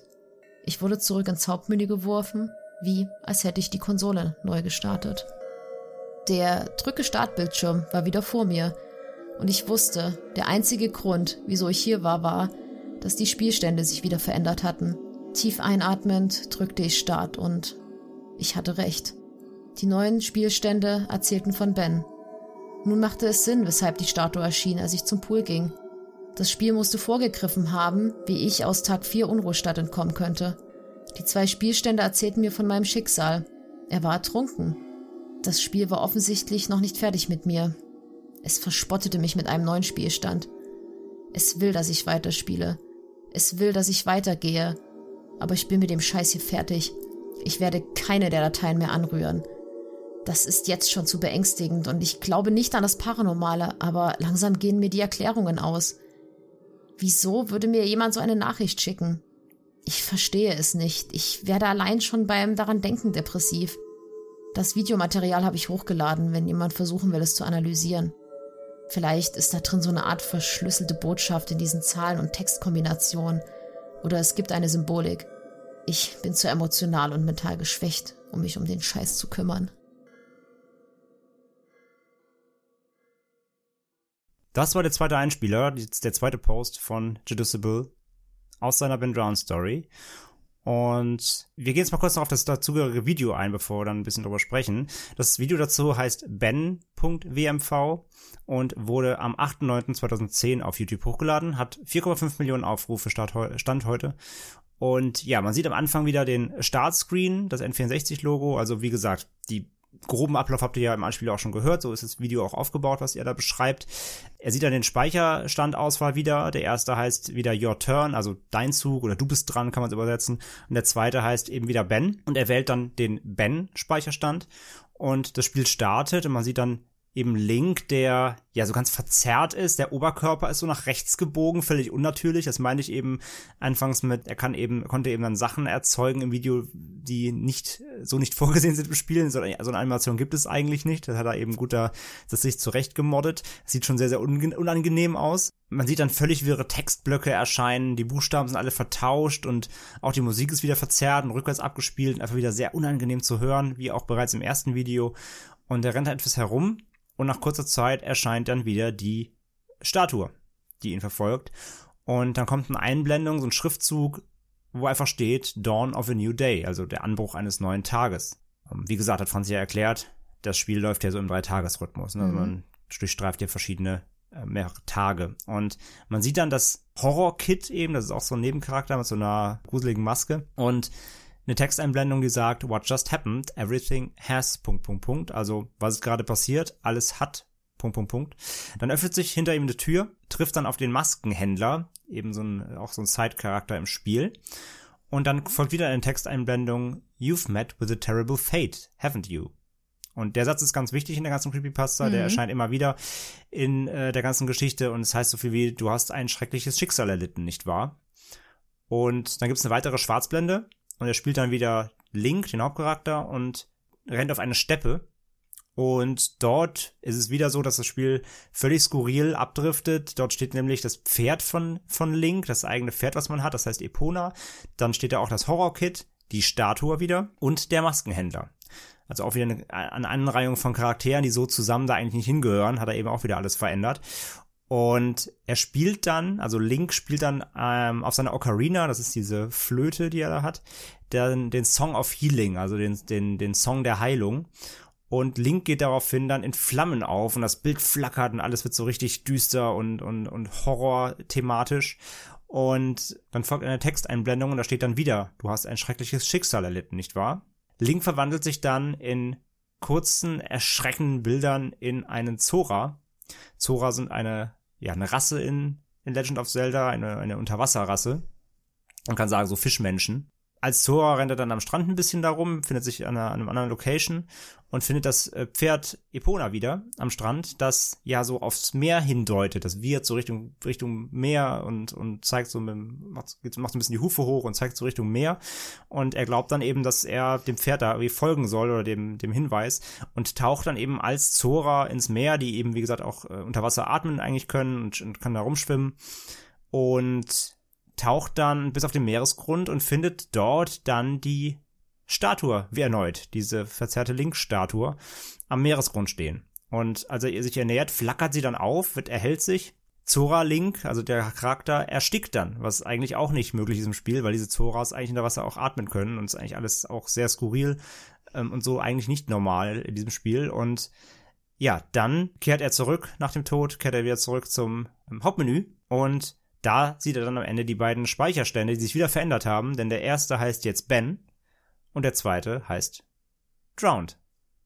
Und somit wird dann, ja, Juicible, unserem Hauptprotagonisten der Creepypasta, wird dann klar, dass Ben eben ertrunken ist. Daraus schließt er dann daraus. Ben, also diese Statue, besessen, Ben wollte ihm zeigen, was ihm passiert ist. Und er schließt dann daraus eben, dass dieser Junge ertrunken sein muss. Ja, und es ist schon sehr interessant zu beobachten, so diesen Unterschied auch, wie er schreibt zwischen dem ersten und zweiten Posting allein. Also man merkt, wie er beim zweiten Teil, sag ich mal, deutlich aufgewühlter ist und langsam auch an sich zu zweifeln beginnt. Also ja. am Ende sagt er auch schon, dass er so richtig, ja, schon fast depressiv verstimmt geworden ist dadurch, durch diese ganze Geschichte, die ihm da passiert. Es ist, also ich finde immer diesen Teil mit dem alten Mann, das ist so ein bisschen ganz, das ist so ein bisschen klischeehaft persönlich so, ja, der alte Mann mit dem trüben Auge und plötzlich ist er weg. Aber es passt auch gut zu der Geschichte trotzdem, dass er dann halt denkt, okay, ich geb's einfach zurück, was ja sehr klug ist. Viele Menschen in Horrorfilmen äh, haben nicht so kluge Ideen. ja, das stimmt. dass er denkt, okay, ich geb's einfach zurück, das Spiel, weil irgendwie, man merkt ja, dass es ihn trotzdem, auch wenn er da noch nicht weitergespielt hat, am Anfang super verunsichert und er sich denkt, okay, irgendwas stimmt hier nicht. Ich geb's besser zurück. Aber dass ja irgendwie er trotzdem nicht aufhören kann, es zu spielen. Mhm. So dass er trotzdem von diesem Spiel so ein bisschen in den Bann gezogen wird, dass er es eigentlich nicht möchte, aber dann zeitgleich denkt, aber irgendwie muss ich ja dieses Geheimnis doch ergründen. Ja, ja, und gleichzeitig ist es ja, das hören wir auch später noch, dann so ein bisschen, dass ja auch so eine gewisse Manipulation im Spiel ist. Das hören wir dann später noch. Aber ja, das ist echt gut, echt gut gemacht und auch natürlich, dass er dann diesen ersten Hinweis da bekommt, ja, irgendwie hier, hier gab es vor acht Jahren mal ein Unglück mit einem Jungen, der hieß Ben, da ist irgendwas passiert, aber mehr kann ich ja nicht sagen und so weiter. Und ja, wie du sagst, dass er dann, dass er dann auch immer schon so, eigentlich will ich das Ding wegschmeißen, aber ich muss da rein jetzt, muss es irgendwie weiter ergründen und will wissen, was da passiert ist. Ähm, das ist schon echt, echt spannend, ja. Kannst du es verstehen, dass er es weiterspielt? Nein. Also, wenn man jetzt von dieser ganzen, ja, ich sag auch mal Macht, die dieses Spiel natürlich auch hat, also wenn man davon mal weggeht, aber Ja, andererseits, andererseits irgendwie schon, weil irgendwie ist das ja schon skurril. Also auch wie er es ja an sich bekommt. Er bekommt es ja, ähm, die, dieses Modul, was er bekommt, da ist ja auch dieser, normalerweise ist ja so ein Aufkleber drauf von dem Originalspiel, der fehlt ja auch hier, wie wir gehört haben. Da ist ja einfach nur mit Jaws Mars drauf geschrieben, so. Und er denkt ja auch so, wie, oh, vielleicht ist es irgendwie so eine Entwicklerversion, die es nur einmal auf der Welt gibt oder sowas, ne? Und irgendwie so aus einer rationalen Komponente denkst du, ja, äh, das ist ja abgefahren, da will ich eigentlich schon gern wissen, was da, ne, was dahinter steckt. Also vielleicht wird man es wieder anmachen, weil man ja erst auch mal denkt, das ist ja nur ein Spiel. Aber ja, recht schnell merken wir jetzt ja auch hier in der Creepypasta dann, dass der Judiciable ja dann auch im realen Leben dann so langsam da anfängt, dass Sachen einzugreifen in sein Leben. Er schlä schläft dann schlecht und so weiter. Also wenn das dann einsetzt, dann glaube ich, hätte ich das Spiel längst in den Müller mal gepfeffert. Aber ähm, so generell erstmal so ist es ja schon irgendwie auch skurril interessant, was da passiert. also ich muss sagen, ich wäre gar nicht zu dem Mann gegangen, deswegen wäre ich befreit gewesen von der du ganzen redest nicht mit Geschichte. fremden Leuten auf Filmmarkt. Genau, ich habe Angst. Deswegen, ich bin da völlig raus. Ich hätte es nicht angerührt, aber es ist trotzdem, also ich mag die Art, wie er trotzdem so langsam, also sich ja trotzdem sagt, ich, er glaubt ja eigentlich nicht an so paranormale Sachen oder er versucht ja trotzdem irgendwie rational zu bleiben. Obwohl er weiß, also ich finde, man merkt in diesem Posting, dass er das zwar versucht, aber eigentlich weiß, dass es keine real, also keine realistische Erklärung dafür gibt, was da los ist. Das finde ich sehr cool. Ja, das stimmt. Und damit kommen wir zum Posting Nummer 3 vom 10. September 2010. Ich weiß, dass es früh am Morgen ist. Ich bin die ganze Nacht wach geblieben. Ich kann nicht schlafen. Mich interessiert es nicht, ob Leute dies hier sehen. Das ist einfach der Sinn des Ganzen. Ich will einfach nur, dass es verbreitet wird, so dass ich nicht umsonst leide. Ich habe den Willen verloren, etwas hierüber zu schreiben. Umso kürzer ich das hier aushalten muss, umso besser. Ich denke, das Video spricht für sich selbst. Ich habe gemacht, was ihr mir gesagt habt. Ich habe die Elegie des leeren Herzens gespielt. Die, welche die Statuen normalerweise erscheinen lässt. Sobald ich es konnte. Aber ich denke, das ist, was das Spiel oder Ben. Meine Güte, ich kann nicht fassen, dass ich annehme, dass Ben im Spiel existiert. Machen will. Er folgt mir jetzt. Nicht nur im Spiel, auch in meinen Träumen. Ich sehe ihn die ganze Zeit hinter meinem Rücken, während er mich einfach nur beobachtet. Ich bin in keine meiner Unterrichtsfächer gegangen. Ich blieb im Schlafsaal und hielt Fenster und außerdem die Jalousien geschlossen. Ich weiß, dass er mich so nicht beobachten kann, aber er kriegt mich, wenn ich spiele. Wenn ich spiele, kann er mich immer noch sehen. Das Spiel macht mir nun Angst. Es hat mich direkt angesprochen. Es sprach mit mir. Ich weiß nicht, was es bedeutet. Ich wollte das nie. Ich will einfach nur mein altes Leben zurück. Solche Sachen passieren Leuten wie mir nicht. Ich bin einfach nur ein Junge, nicht mal alt genug, um Alkohol zu trinken. Es ist nicht fair. Ich will nach Hause gehen. Ich will meine Eltern wiedersehen. Ich bin so weit von meinem Zuhause entfernt. Ich will meine Mutter wieder umarmen. Ich will einfach nur das emotionslose Gesicht dieser Statue vergessen. Mein eigentlicher Spielstand ist wieder da, genau wie zuvor. Ich will nicht mehr spielen. Ich habe das Gefühl, dass etwas Schlimmes passieren wird, falls ich es nicht tue. Aber das ist unmöglich. Es ist nur ein Videospiel. Verflucht. Oder nicht? Es kann mich nicht verletzen, oder? Ich meine ernsthaft. Es kann das nicht tun, oder? Das sage ich mir die ganze Zeit. Aber jedes Mal, wenn ich darüber nachdenke, bin ich mir nicht sicher. Ja, das war der dritte Einspieler von Franzi. Ihr merkt, heute gibt's viel Franzi. Yay! Ja, das war der Post, der dritte, den er online gestellt hat. Und dazu gibt's natürlich auch wieder ein Video. Und ja, was da passiert, wie gesagt, hier jetzt der, der Post war relativ kurz und da hat er auch wenig beschrieben, was jetzt in seinem Spiel passiert ist, sondern hier ging es eher natürlich mehr um, um sich selbst und was jetzt so außerhalb des Spiels passiert. Darauf gehen wir dann gleich noch ein bisschen ein. Deswegen das Video jetzt hier von Franzi auch beschrieben, dann deutlich äh, umfangreicher. Und ja, Franzi, was ist denn mit dem dritten Video los?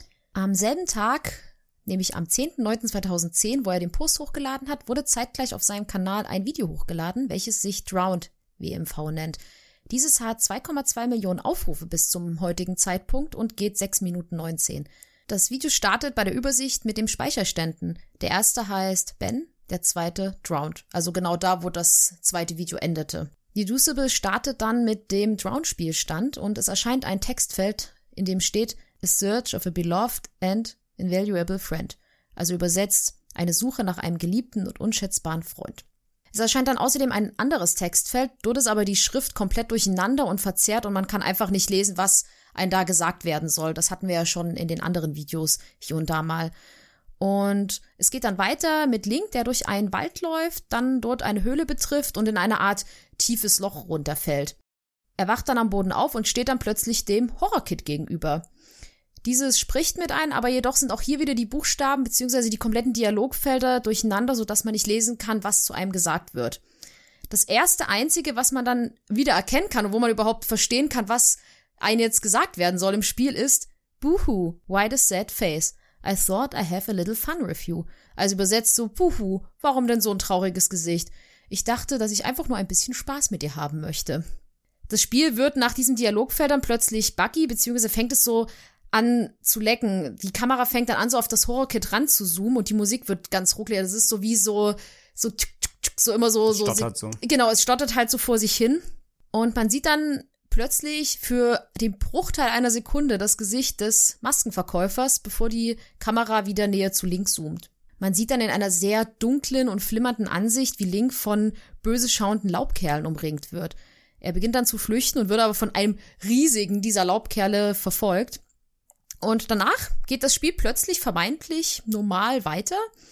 Es gibt dann so eine Sequenz, die gibt es auch im Spiel, wie das Horror-Kit und die Fee Tael, die Kleine, also sich von Link wegbewegen und die Fee Taya bleibt dann zurück. Das ist, ihr kennt ja bestimmt alle Navi, kurz zur Erklärung, die kleine blaue Fee, die immer sagt, hey, listen. Und es gibt halt noch zwei andere Feen, nämlich Taya und Tael. Und Taya bleibt zurück und das Spiel geht dann bis zu dem Punkt nochmal weiter, bis Taya zu Link sagt, Don't sit there, Deku Boy. Do something. Also sitz doch hier nicht nur rum, Deku Junge oder Laubkerl Junge. Mach doch mal irgendwas. Danach werden die Dialoge wieder verzerrt angezeigt, unter anderem auch als Link ein neues Lied lernen soll. Für die Leute, die das Spiel nicht kennen, es ist immer, wenn Link einen neuen Song lernt, dann gibt's immer unten so ein kleines, so ein kleines Noten, so eine kleine Notenzeile und dann muss man in so einer Tastenkombination die Musik nachklicken. Und nachdem er das gemacht hat, wird der Bildschirm schwarz und der Schriftzug You shouldn't have done that erscheint. Also das hättest du nicht tun sollen. Link findet sich dann in einer Höhle wieder. Die Musik ist, wie man es mittlerweile schon fast aus den Videos gewohnt ist, sehr verzerrt und gruselig. Er geht zu einem Stein und spricht diesen an und erneut erscheint der Schriftzug. You shouldn't have done that. Er geht dann weiter und öffnet eine nahegelegene Truhe und holt da Rupees, also Diamanten aus dieser heraus. Und normalerweise im Spiel hält Link die über sich und dann steht da, du hast 20 Rubine enthalten. Oder erhalten, besser gesagt. Aber auch da erscheint der Schriftzug You shouldn't have done that. Link verlässt dann die Höhle und trifft draußen auf eine Eule, dass die ihn eigentlich immer Ratschläge und Tipps gibt oder sagt, wo er weiter hingehen soll, aber auch die Eule sagt You shouldn't have done that. Das Spiel macht dann einen Cut und er findet sich im Shop des fröhlichen Maskenverkäufers wieder. Der Verkäufer sagt ebenfalls denselben Satz und er Link spricht dann dieses Schild, also ein Schild im Laden an und auch das zeigt den Texteinblender, you shouldn't have done that. Das Spiel beginnt damit einmal zu freezen, also hört dann mit einem Schlag auf und, und dann wird der Bildschirm schwarz und einige Sekunden passiert gar nichts, bis man plötzlich von Navi, der kleinen Begleitfee, ein Watch Out hört. Das bedeutet so viel wie Pass auf. Daraufhin erscheint der Schriftzug Ben is getting lonely, was man übersetzen kann wie Ben ist langsam einsam. Die Szenerie wechselt dann erneut und Link befindet sich im Inneren des Mondes wieder. Das kann man sich vorstellen wie eine große Wiese oder eine große Steppe und ganz in der Ferne erkennt man so ein Bäumchen. Und er geht dann auf diesen zu und auch da wirkt alles normal, kann man sagen. Es spielt keine Musik, man hört so ein bisschen, ich sag mal, N64-mäßiges Vogelgezwitscher. und als er den Baum dann aber erreicht, startet die verzerrte Musik erneut und die Ben-Statue erscheint hinter ihm. Und er wechselt dann immer wieder so die Kameraperspektive und mit jedem Mal nähert sich Ben beziehungsweise die Statue immer weiter an ihn ran. Und dann mit einem Schlag switcht der Bildschirm wieder. Man hört einen Schrei und sieht dann den Maskenverkäufer. Der Bildschirm wird daraufhin wieder schwarz und die Schrift You will be given one last chance. Back to where it all began. Come play with us. erscheint. Und direkt darauf setzt ein sehr verzerrtes, ekelhaftes Lachen ein.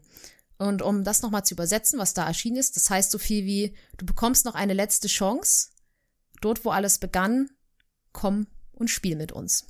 Danach erscheint der Dawn of the Final Day, 24 Hours Remain Bildschirm.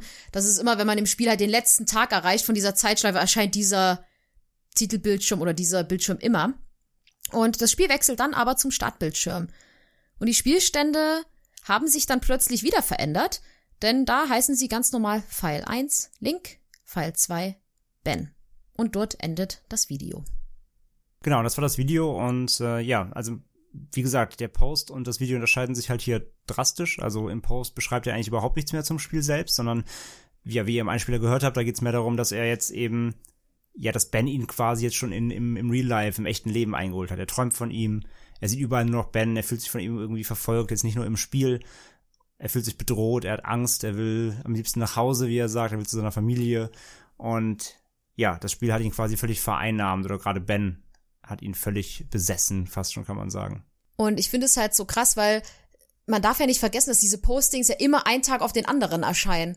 Oder zumindest immer in Abständen von echt wenigen Tagen. Ich finde, wenn man das so liest, hört sich das an, als wäre das so über mehrere Wochen irgendwie, dass man so ganz langsam paranoid wird. Aber man darf, man muss so im Hinterkopf behalten, wie schnell das eigentlich geht, dass er so völlig, ja auch besessen von dem Spiel ist und auch langsam wirklich richtig, richtig paranoid wird. Hm. Und dass Ben ihn einfach so richtig irre macht, kann man schon sagen. Also ich finde, der dritte Post, der klingt ja einfach auch nur noch so richtig so eine Mischung aus verzweifelt, aber auch schon so resignierend, dass er auch sagt so, ja, ich guckt euch halt das Video an, das spricht ja genug für sich, weil ich bin, ich lieg nur noch im Bett und ich traue mich nicht raus und ich mache die Jalousien runter, weil ich weiß, dass Ben mich da nicht sehen kann. Also das ist so ein bisschen, als hätte er schon aufgegeben, es irgendwie auch zu verhindern, dass Ben ihn so vereinnahmen kann. Und dann halt auch so dieses typische, ich möchte jetzt nach Hause, ich möchte zu meinen Eltern, dass er einfach nur noch Sicherheit möchte. Hättest du es besser gefunden, wenn das irgendwie über längeren Zeitraum gelaufen wäre? Nein, ich finde es gut, dass es so ist. Okay. Muss ich dazu sagen. Weil stimmt, es liest sich halt so ein bisschen, als ob es irgendwie wochenlang dauern würde, aber es geht, es geht ja alles in drei Tagen irgendwie. Nein, ich finde das gerade cool, dass also das halt so Spiel Schlag kaufen auf Schlag geht. bis komplett ver psychisch vernichtet, dauert es halt nur zwei Tage quasi. Ja, aber das zeigt ja, wie bösartig dieses Spiel oder wie bösartig Ben ja zu sein scheint, vermeintlich. Böse. Ja, das stimmt, das stimmt, auf jeden Fall. Nee, ist echt, äh, wie gesagt, das, äh, da merkt man halt jetzt, wie er auch schon gar keine Lust mehr hat, aufzuschreiben, was passiert, und einfach nur sagt, komm, guckt euch selber an. Das ist, das reicht, dann wisst ihr, warum es mir so geht. Und es lohnt sich auch, diese Videos anzugucken, weil es ist sehr, sehr schwer, das alles zu beschreiben. Und ich finde, auch wenn man sich diese Videos anguckt, es ist einfach die ganze Zeit so richtig unangenehm. Total, ja. Obwohl ja eigentlich, es passiert ja schon viel, aber es gibt ja jetzt keine richtigen, ich sag mal so Jumpscares oder nein, solche nein, Sachen. gar nicht. Es geht ja einfach um diese, um diese Skurrilitäten, vor allem mehr um die kleinen Hinweise. Also spätestens jetzt hier in dem letzten Video auch, wo dann immer überall im Spiel nur noch erscheint, das hättest du nicht tun sollen, das hättest du nicht tun sollen, das hättest du nicht tun sollen, das hättest du nicht tun sollen. Und damit kommen wir zum vierten Posting. Das ist diesmal nicht von mir vorgelesen, den Grund hört ihr gleich. Und dieser ist vom 12. September 2010. Lasst mich das klarstellen. Ich weiß, ihr macht euch Sorgen, aber Judiciable geht es gut. Er ist heute ausgezogen und er hat gesagt, dass er nach Hause geht. Er pausiert ein Semester lang. Ich bin mir nicht wirklich sicher, was passiert ist. Ich habe eine vage Idee, aber ihr wisst wahrscheinlich mehr als ich. Ich bin Judiciables Mitbewohner und ich wusste schon seit ein paar Tagen, dass etwas mit ihm nicht stimmt. Er blieb die ganze Zeit in seinem Zimmer verlor den Kontakt zu all seinen Freunden und ich bin mir sicher, dass er kaum etwas gegessen hatte. Nach dem zweiten Tag konnte ich dort nicht mehr bleiben, also habe ich bei einem Freund geschlafen und das Zimmer nur betreten, um Dinge zu holen, die ich brauche. Ich versuchte mehrmals mit ihm zu reden, aber er unterbrach mich oder war kurz angebunden, wenn ich ihn fragte, wieso er sich so seltsam verhielt. Es war, als würde etwas ihn jagen, Gestern kam ich, um mein Philosophiebuch zu holen, und er näherte sich mir mit riesigen Augenringen und gab mir einen USB-Stick. Er gab mir Anweisungen und sagte, dass ich ihm einen letzten Gefallen tun sollte, und er erzählte, was vor sich ging. Er sagte mir auch, dass er von hier verschwinden werde und dass es ihn zwang, weiterzuspielen, anstatt die Dinge zu ändern, und dass er das nie hätte tun sollen, und er sagte mir, dass ich das Videomaterial hochladen solle und den Leuten sagen sollte, was passiert ist. Ich sagte ihm, dass er das selbst machen sollte. Darauf antwortete er mit diesem wilden Blick, dass er dieses Spiel nie wieder ansehen würde. Und das war das Letzte, was er zu mir sagte. Er sagte nicht mal auf Wiedersehen, als seine Eltern ihn abholten. Ich kann euch echt nicht erklären, was passiert ist. Es war ziemlich schwer, ihn zu verstehen. Außerdem lenkte mich sein heruntergekommenes Aussehen ab. Auf dem USB-Stick war das Videomaterial der letzten Nacht des Spiels, ein Textdokument mit seinen YouTube-Anmeldedaten und ein drittes Dokument namens diewahrheit.txt, welche seine Notizen beinhaltete, wie er sagte. Er meinte, dass ihm das alles bedeute und dass ich mich genau an seine Anweisungen halten solle. Normalerweise würde ich mich nicht an solche Instruktionen halten, wenn es um ein verdammtes Videospiel geht. Aber die Art, wie er redete, machte mir klar, dass er das ernst meint und ich werde das respektieren. Ich habe das Video seit gestern, aber ich brauche etwas Hilfe mit dem Videoschnitt, da das nicht mein Fachgebiet ist. Nachdem ich es angesehen hatte, musste ich zurückgehen und mir seine anderen Videos erstmal anschauen, um festzustellen, was vor sich ging, und ich muss zugeben, dass ich trotzdem sehr, sehr, sehr verwirrt bin. Das Video werde ich heute veröffentlichen. Die Wahrheit TXT am 15. September, genauso wie er es wollte. Ich habe mich noch nicht getraut, es anzusehen, also ich werde es erst sehen, wenn ihr es seht. Zu euren Fragen? Nein, ich habe noch nicht versucht, ihn anzurufen. Ich denke, ich werde ihn morgen mal anrufen, um zu sehen, ob es ihm gut geht. Er sollte ja mittlerweile zu Hause sein. Zum Video? Ich schneide direkt zu dem Punkt, wenn er den Ben-Spielstand lädt. Zurückblickend stelle ich fest, dass Juducible den Speicherstand Auswahlbildschirm drin gelassen hat, um zu zeigen, dass sich die Spielstände verändern. Deshalb schon mal Entschuldigung, aber es war eh alles am Ende seines letzten Videos schon zu sehen. Ich war nicht dort, als er es gespielt hat, aber es sieht so aus wie am Anfang, wenn er zum ersten Mal erscheint und seine Ausrüstung testet. Letztendlich denke ich, dass das Spiel ihm einfach zu persönlich wurde.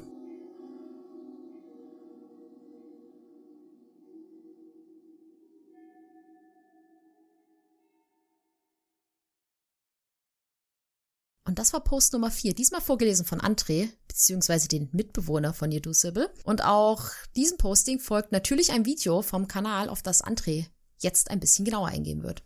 Genau, denn das heißt einfach juducible.wmv, hochgeladen eben am 13.09.2010, hat Stand heute 1,6 Millionen Aufrufe und dauerte 7 Minuten 41 Sekunden. Man startet hier in einem Dungeon und außer der Musik gewohnt verzerrt, wie Franzi schon sagt, man hat sich mittlerweile daran gewöhnt, äh, läuft es anfangs irgendwie ganz normal, das Spiel. Und Link rüstet das Feenschwert aus und schaut außerdem seine Kamera an. Also im Spiel hat man eine Kamera, mit der man Fotos machen kann. Und da angezeigt wird, dass ein Foto auf dieser drauf ist. Man erkennt dann ein Bild vom Maskenverkäufer und Ben. Dann erscheint eben eine Frage, möchtest du das Foto behalten? Und der Spieler, also vermutlich Judiceable, klickt dann auf Nein und spielt weiter. Und man kommt zu einem Charakter, ein Dialog öffnet sich, jedoch ist die Schrift wieder verzerrt, man kann es nicht lesen. Und man bekommt ein Lied beigebracht. Wie Franzi eben erklärt hat im Spiel, bekommt man eben diverse Songs für seine äh, Ocarina beigebracht. Nachdem man es gelernt hat, erscheint wieder die Ben-Statue. Dann geht der Dialog geht dann weiter und man kann erneut nicht lesen, was gesagt wird. Und der, in Anführungszeichen, Gegner verschwindet dann und man ist dann mit Ben allein. Und dann passiert wieder ein, ein Glitch im Spiel, also ein, ein, Fehler im Spiel. Und man, man, ja, glitscht so in den Charakter rein. Man erkennt dann nur so, ja, ein Pixel-Link und der Rest des Bildschirms ist ganz blau, als ob die so verschmelzen. Man erkennt dann einen riesigen, schemenhaften Gegner, der erscheint. Und es ertönt außerdem ein, ein diabolisches Lachen. Und Link versucht dann gegen diesen Gegner zu kämpfen, doch man wird von dem sofort besiegt und der Bildschirm wird dann rot. Und es erscheint ein Textfeld, das besagt, Why is he smiling? The father? Also, warum lächelt er? Der Vater? Man hört außerdem ein Geräusch, das wie ein verängstigtes Wimmern klingt. Und man erwacht dann außerhalb des Tempels auf einer Wiese mit Gräbern, sollen das darstellen. Und der Charakter, also der Link-Charakter, liest dann an den Steinen, also betätigt sie. Und auf einem steht, a vessel that holds wandering spirits rests here. Also ein Gefäß, das wandernde Geister birgt, ruht hier. Und Link fällt dann in diesen Stein rein. Es glitscht also wieder, er fällt so in den Boden runter und der Bildschirm ähm, wird dann schwarz. Übrigens, wenn er das, wenn er den Stein anklickt, dann steht die Kamera so rechts oben über ihm. Man kann sehen, dass hinter dem Grabstein steht die Ben-Statue.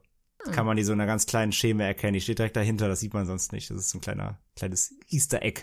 Nachdem der Bildschirm schwarz wurde, scheint dann wieder ein Text, it'll be our little secret, okay? Also, das bleibt unser kleines Geheimnis, okay?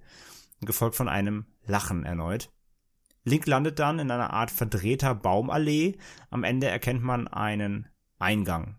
Und er folgt dem Weg, geht hindurch und man landet in einem neuen Raum und erkennt sofort wieder die Ben-Statue, die da steht. Und der Bildschirm wird dann erneut schwarz und dann steht dort You can't run. Also du kannst nicht weglaufen, du entkommst nicht. Und das Bild wechselt dann wieder ins Spiel und Link steht dort neben dem Maskenverkäufer und Ben. Und wieder läuft verzerrte Musik. Und der Bildschirm wird dann wieder schwarz und da steht dann Please help me, also bitte hilf mir. Das Spiel startet dann von vorne, man sieht wieder das Nintendo 64 Logo, man erkennt die Spielstände Pfeil 1 Ben und Pfeil 2 Matt. Und dann ist das Video vorbei. Ich find's bei dem, ich nenne es jetzt einfach mal Kapitel 4, super cool, dass die Charakterbeschreibung im Post gewechselt hat, äh, dass der Charakter im Posting gewechselt hat, also dass jetzt die, alles aus der Sicht des Mitbewohners beschrieben wird. Mhm.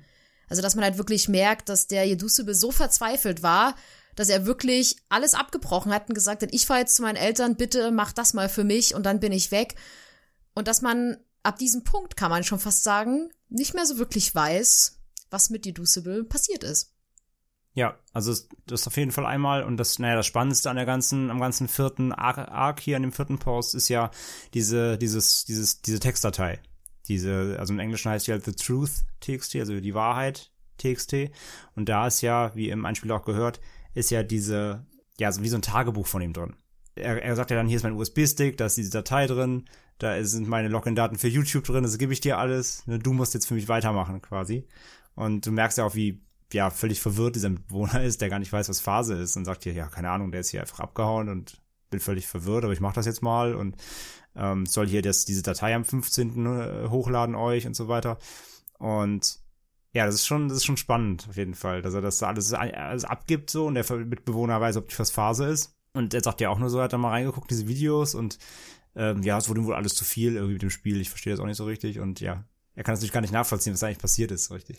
Aber man erfährt ja trotzdem, dass sich der Mitbewohner auch sehr, sehr Sorgen um Jedusebe macht, beziehungsweise dass man auch merkt, dass, dass er einfach mittlerweile nur noch ein Schatten seiner selbst ist. Also dass dieses Spiel und Ben ihn so vereinnahmt hat, dass er gar nicht mehr richtig wiederzuerkennen ist und dass das auch außenstehende Menschen mitbekommen. Hm, ja, das stimmt. Also er sagt ja dann auch der Mitbewohner, ja, das wird ihm wahrscheinlich alles hier zu persönlich. Und es wäre halt cool gewesen, also ich finde es ganz gut, dass der Mitbewohner halt sagt, ja, ich habe gar keine Ahnung, was hier abgeht, aber ich lade es einfach hoch und ich habe euch das da hingeschnitten und guck einfach mal, ich mache das jetzt. Ähm, dass man aber auch nicht so richtig erfährt, ob der Mitbewohner das selbst glaubt oder ob der wirklich einfach denkt, okay, der dreht jetzt hier gerade völlig durch. Ja, und das stimmt, das abgehauen. wird auch gar nicht mehr richtig behandelt, muss man schon mal sagen, ja. Wobei sowas auch manchmal ganz gut ist. Ich finde, man kann auch manchmal Sachen, also wenn er dann auch geschrieben hat, oh Gott, und oh, ich mache mir jetzt so Gedanken oder ich fange das Spiel, so typisches Horrorfilm-Klischee, ich fange das Spiel jetzt auch mal an zu ja, spielen. Mal gucken, was mir passiert. Genau, das finde ich ganz gut, dass er einfach sagt, ja, ja, ich nehme den USB-Stick und ich mache das einfach, aber ja, das Video fand ich mit eins der gruseligsten. Ja, das, ist Also- halt auch, das ist halt auch richtig super weird und vor allem halt dann hier mit, ja, wie gesagt, diesem, diesem, also der, ver- verfolgt wird so einmal. Natürlich am Ende noch äh, am spannendsten auch mit den, mit den File-Names dann, ne, mit diesem Matt. Mhm. Da waren natürlich auch die Leute erstmal super verwirrt, was das jetzt soll. Das wird sich aber dann eben später noch auflösen. Und was auch so interessant zu beobachten ist, ist einfach, wie die Videos auch immer abgedrehter werden. So am Anfang, so das erste Video, okay, da waren halt so ein paar Glitches drin, das mit dem Brennen war schon komisch. Aber das wirkte ja eher einfach wie ein sehr fehlerhaftes Spiel. Und man merkt aber, wie das so immer mehr ins Persönliche wird. Also wie dieses Spiel immer mehr versucht, auch mit Reducible zu kommunizieren. Ja. So am Anfang so ein bisschen indirekter und vorsichtiger, aber mit der Zeit wird es ja immer offensichtlicher. Hm. Also ich glaube auch je mehr, je kaputter, je Dussebes Gemütszustand ist, umso mehr greift dieses Spiel, habe ich Gefühl, auch auf ihn ein. Ihn ein, ja, das stimmt. Das stimmt. Ist natürlich die Frage, ob das Spiel das auch schafft, weil er so kaputt ist. Oder wenn er vielleicht stabiler wäre, in Anführungsstrichen, ob es dann gar nicht so weit kommen würde. Aber es ist halt interessant zu sehen, wie dieses Spiel auch immer mehr, auch persönlich, also wie es sich immer mehr verändert, auch mit diesen Dialogfeldern und sowas. Hm, genau, ja, das stimmt. Und ja, vor allem halt, wie, wie weitgreifend es dann auch wirklich ist und was dann sich auftut, das erfahren wir dann ja im nächsten Post. Hm. Weil dann wird es noch mal ein bisschen konkreter, denn da erfahren wir nämlich, was denn in dieser Textdatei, die der Mitbewohner da erhalten hat von ihm, was da so drin steht. Und das ist nämlich dann richtig spannend und da gab es dann noch mal natürlich die großen Wendungen in diesem ersten Arc. Genau. Und ja, das hören wir uns, glaube ich, jetzt erstmal an. Wir können uns jetzt einen Kaffee machen gehen, Genau, das weil der ein Einspieler länger. dauert eine Weile. Genau, da hört ihr jetzt nämlich äh, sogar Franzi und mich in Ja, einem äh, sehr, sehr, ja, auch sehr skurrilen Dialog mit einer künstlichen Intelligenz. Aber dazu dann mehr nach dem Einspieler. hallo Leute, ich bin es, Reducible. Das ist das letzte Mal, dass ihr von mir hören werdet. Und das ist mein letztes Geschenk an euch. Dies sind die Notizen, die ich mir gemacht habe und die Schlüsse, die ich gezogen habe. Bevor ich näher darauf eingehe, möchte ich euch allen dafür danken, dass ihr mir folgt und zuhört. Es ist wie, als würde mir eine schwere Last genommen. Wenn ihr das lest, werde ich nicht mehr da sein. Aber nachdem ich vier Tage mit diesem unerträglichen Spiel verbracht habe, habe ich begonnen zu verstehen, was wirklich passiert. Und hoffentlich können wir nach dem Lesen sicherstellen, dass so etwas niemals mehr passiert. Es gibt Dinge, die ich aufgrund der Umstände, die ich im Folgenden erläutern werde, nicht mit euch teilen konnte. Ben wollte verhindern, dass ich diese Information an euch weitergebe. Ich habe versucht, wenn auch unterschwellig, euch auf verschiedene Wege zu warnen. Als ich mir mein Delirium eingestand, erfand ich ein kaum bemerkbares Muster und baute es in meine Videos ein. In allen fünf Videos, die ich über diese vier Tage aufgenommen habe, habe ich entweder die Maske der Wahrheit mit dem Mythenstein interagiert oder das Auge der Wahrheit ausgerüstet. Für euch Zelda-Liebhaber da draußen sind das die Symbole der Ehrlichkeit und Vertrauenswürdigkeit. Als ich den Spielstand Ben spielte, bewusst, dass Ben jede meiner Bewegungen beobachtete, vermied ich alles zu offensichtliche, aber ich habe euch eine geheime Nachricht zukommen lassen. Ich habe nie das Auge ausgerüstet und auch nie einen Stein besucht. Es hat funktioniert und das Video wurde hochgeladen. Ich betete, dass irgendjemand feststellen würde, dass das Muster nicht auf Ben zutrifft. Das trifft auch auf die Videotext zu. Ich hoffe, dass ihr diese auch inspiziert habt. Das sind kleine Nachrichten an euch, nicht groß genug, dass sie Bens Aufmerksamkeit erregen oder ihn irgendetwas erahnen lassen. Da Ben meine Dateien manipuliert und ändert, hoffe ich echt, dass das, was ihr seht, wirklich dem ähnelt, was wirklich passiert ist.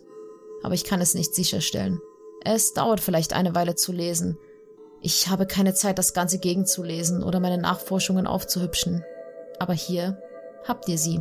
6. September 2010. 11 Uhr. Ich kann nicht glauben, was passiert ist.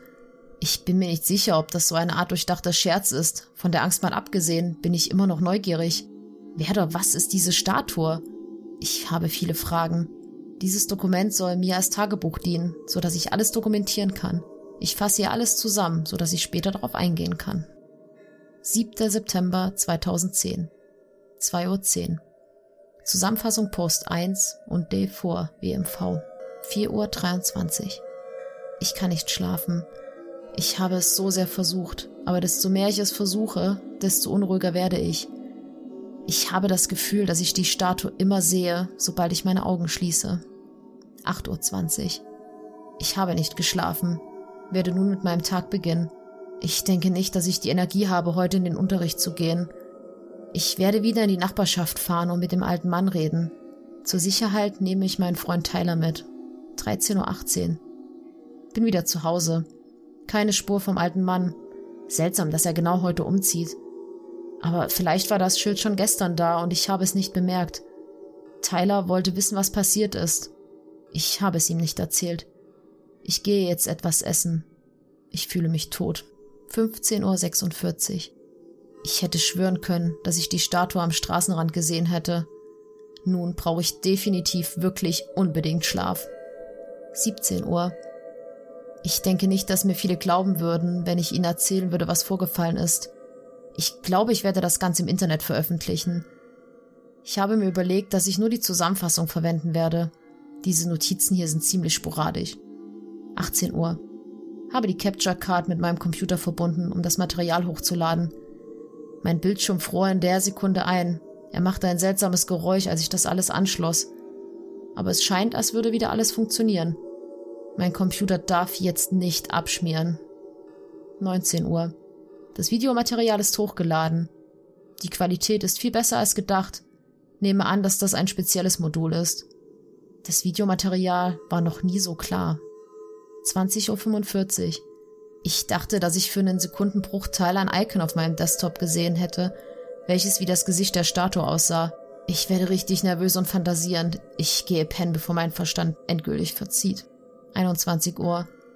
Beginne damit, das Video auf meinem zweiten Account hochzuladen. 21.03 Uhr. Ich erinnere mich nicht daran, ein Vampire the Masquerade Bloodlines Video hochgeladen zu haben. Ich habe den Account wohl zusammen mit einem Freund verwendet. 21.55 Uhr. Ich poste die Zusammenfassung des vierten Tages mit einem Link zum YouTube-Video. Versuche wach zu bleiben, aber ich bin so müde. 8. September 2010. 10.48 Uhr. Ich habe von der Statue geträumt. Ich habe geträumt, dass sie mich verfolgt, während ich meinen Alltag nachging. Ich hatte gespürt, wie sich meine Nackenhaare aufstellten.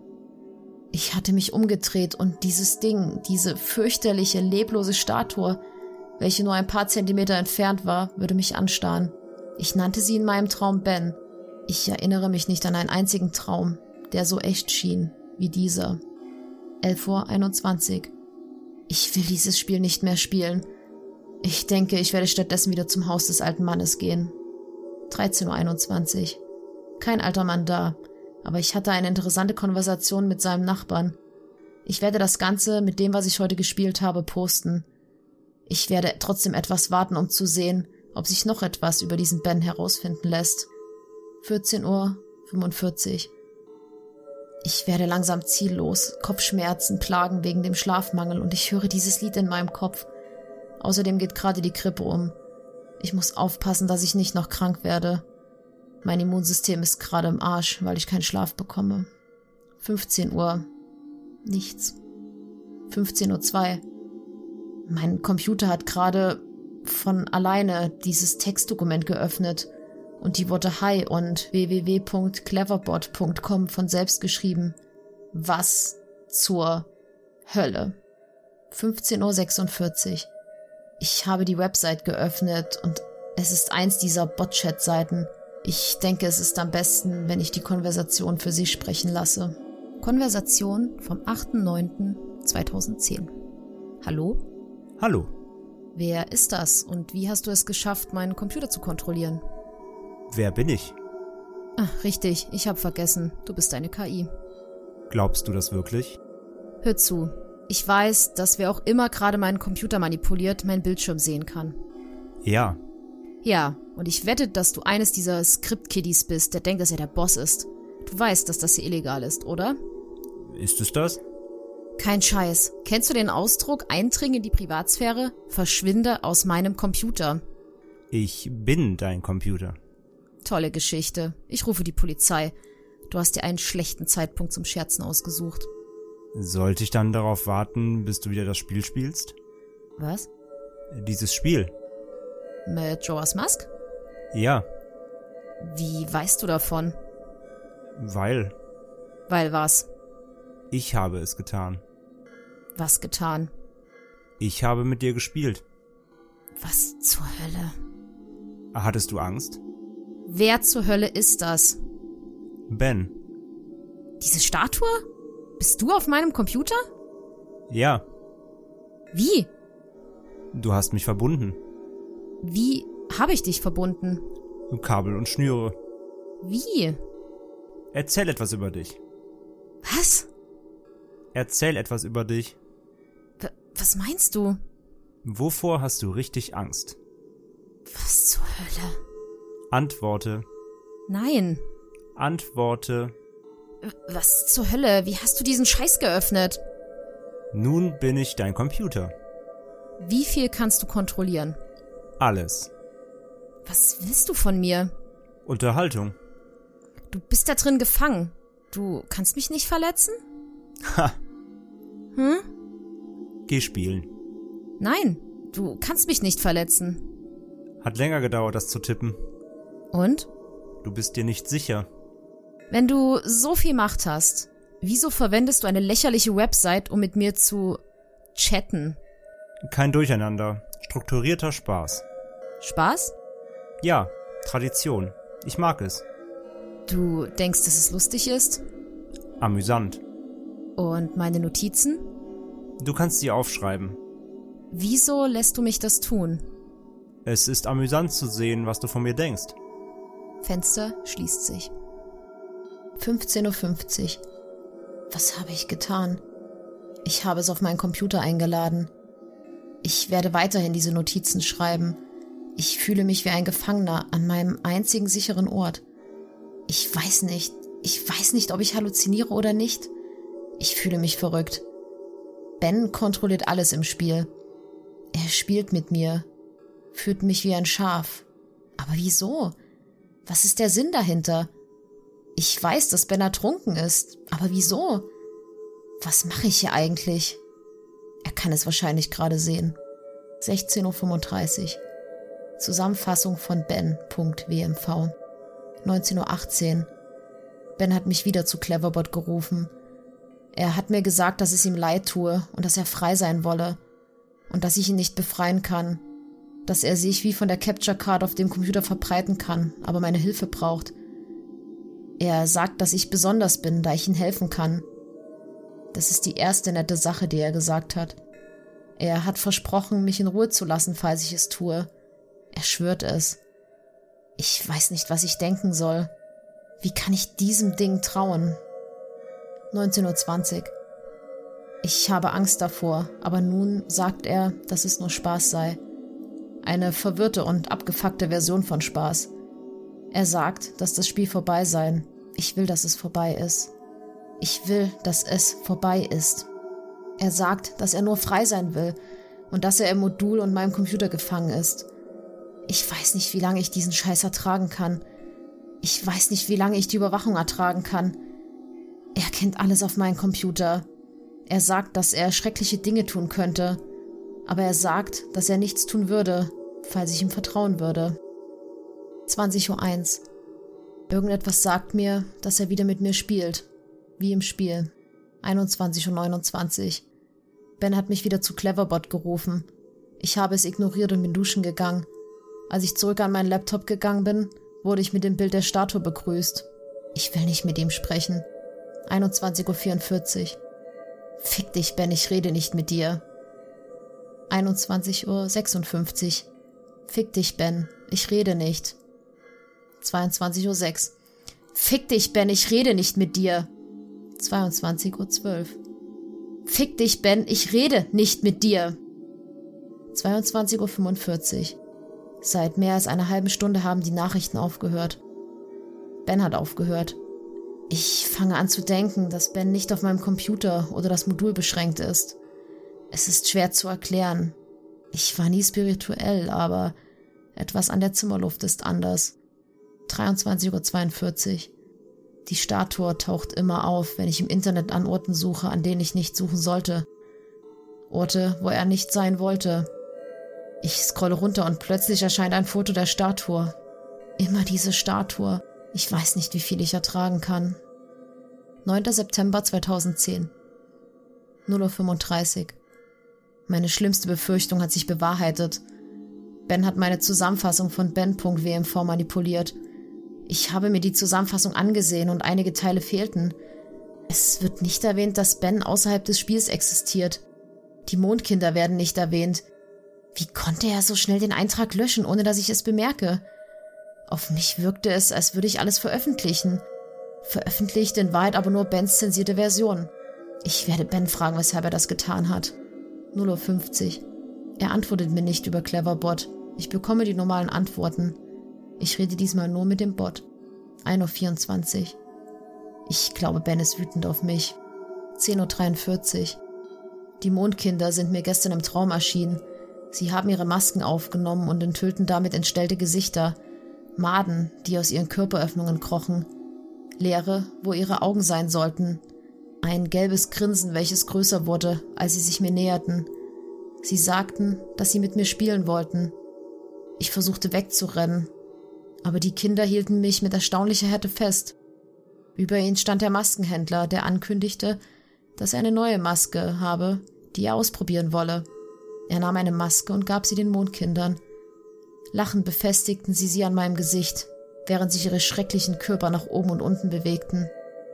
Zwei hielten mich unten, während zwei andere begannen, die Maske auf mein Gesicht zu nähen.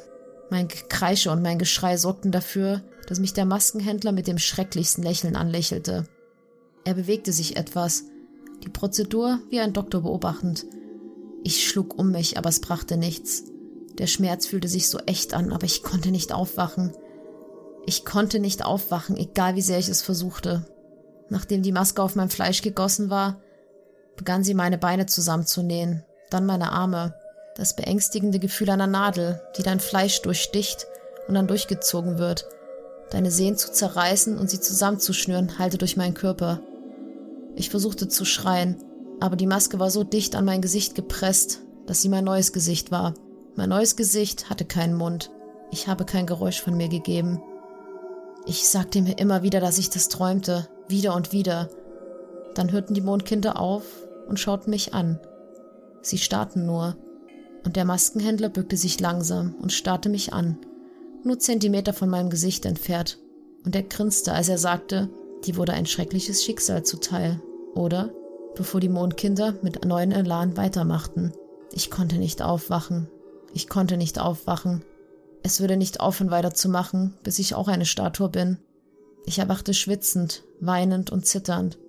Ich rannte zu meinem Computer und ging zu Ben. Erste Konversation vom 9. September 2010. Antworte mir, Ben. Willkommen zurück. Wieso machst du das? Wieso?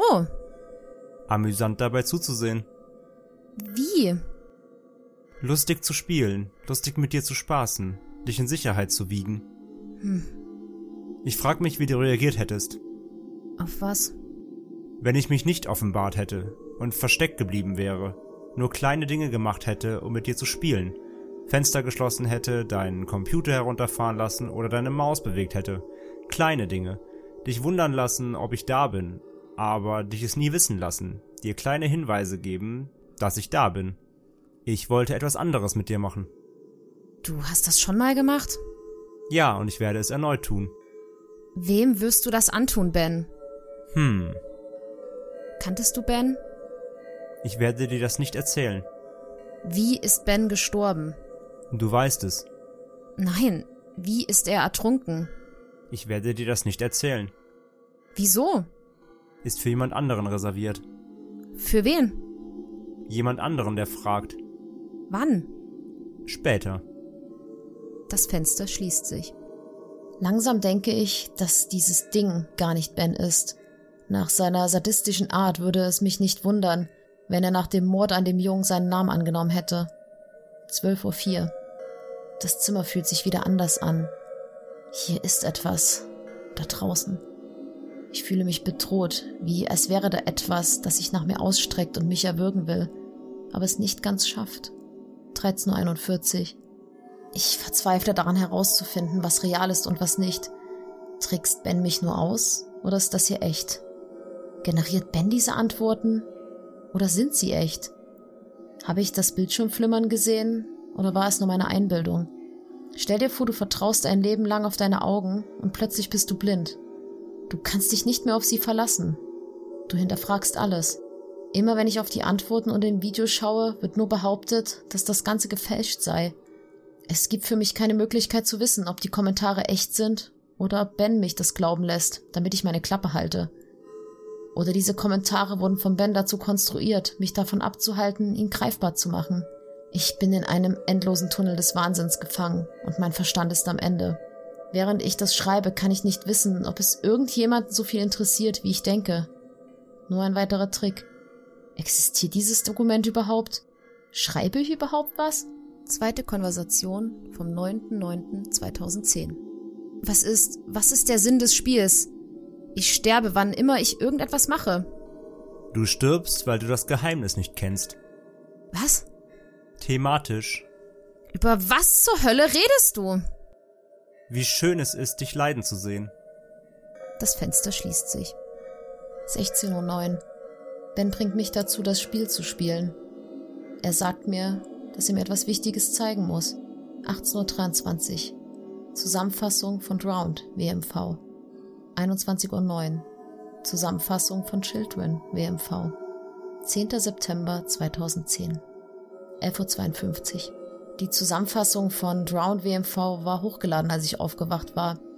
Ich erinnere mich daran, dass ich sie geschrieben, aber nicht abgeschickt hatte. Er hat es wieder zensiert. Der alte Mann wurde nicht erwähnt. Ich habe keine Stimme mehr. Ich schreibe nur das, was er will. Ich bin die Maske, die er verwendet, um sich zu verschleiern, während er lügt. 11.55 Uhr. Es gibt eine Zusammenfassung, an die ich mich nicht mehr erinnern kann. Die Zusammenfassung klingt morbide. Meinen Traum von gestern nachstellend, nur sadistischer. Die Mondkinder müssen eine weitere Manifestation von Ben sein. Etwas ist letzte Nacht passiert. Etwas, an das ich mich nicht mehr erinnern kann. Ich poste nun die vierte Zusammenfassung im Forum. Der Schatten des Stuhles hat sich bewegt. 12 Uhr. Ben verhindert, dass ich YouTube besuche. Ich kann alle anderen Seiten aufrufen, aber er beendet den Browser, sobald ich YouTube aufrufe. 14.02 Uhr. Die Luft wird dicker. Ich habe das Gefühl, dass ich nicht allein bin. Die Aura hier wird stärker. 15.51 Uhr. Meine Ohren täuschen mich nicht. Ich höre das umgekehrte Lied der Befreiung. Ich höre es immer noch. 16.23 Uhr. Nun sehe ich es positiv. Ich habe erst gedacht, dass es ein seltsamer Zufall sei, aber nun habe ich mein Fenster geöffnet und unten stand der alte Mann. Mich freut es, dass ich ihn gesehen habe. Er starrte einfach zu mir hoch, während er inmitten des Campus stand. Die anderen Studenten schienen ihn einfach zu ignorieren. Hier enden meine Notizen. Ich floh aus meinem Zimmer und nahm das Modul mit mir. Ich will keine Details geben, sonst würde ich den Verstand verlieren. Dies wird mein letzter Verdienst für euch sein. Eine Zusammenfassung des letzten Videos. met.wmv. Das letzte Video met.wmv begann wie immer. Ich spawnte in Unruhestadt und alles schien normal. Ich entschied mich, den Gesang des Himmels auf dem Dach des Urmturms am vierten Tag zu spielen. Ich beschleunigte die Zeit und war beim finalen Tag angekommen und ging zur Sternwarte.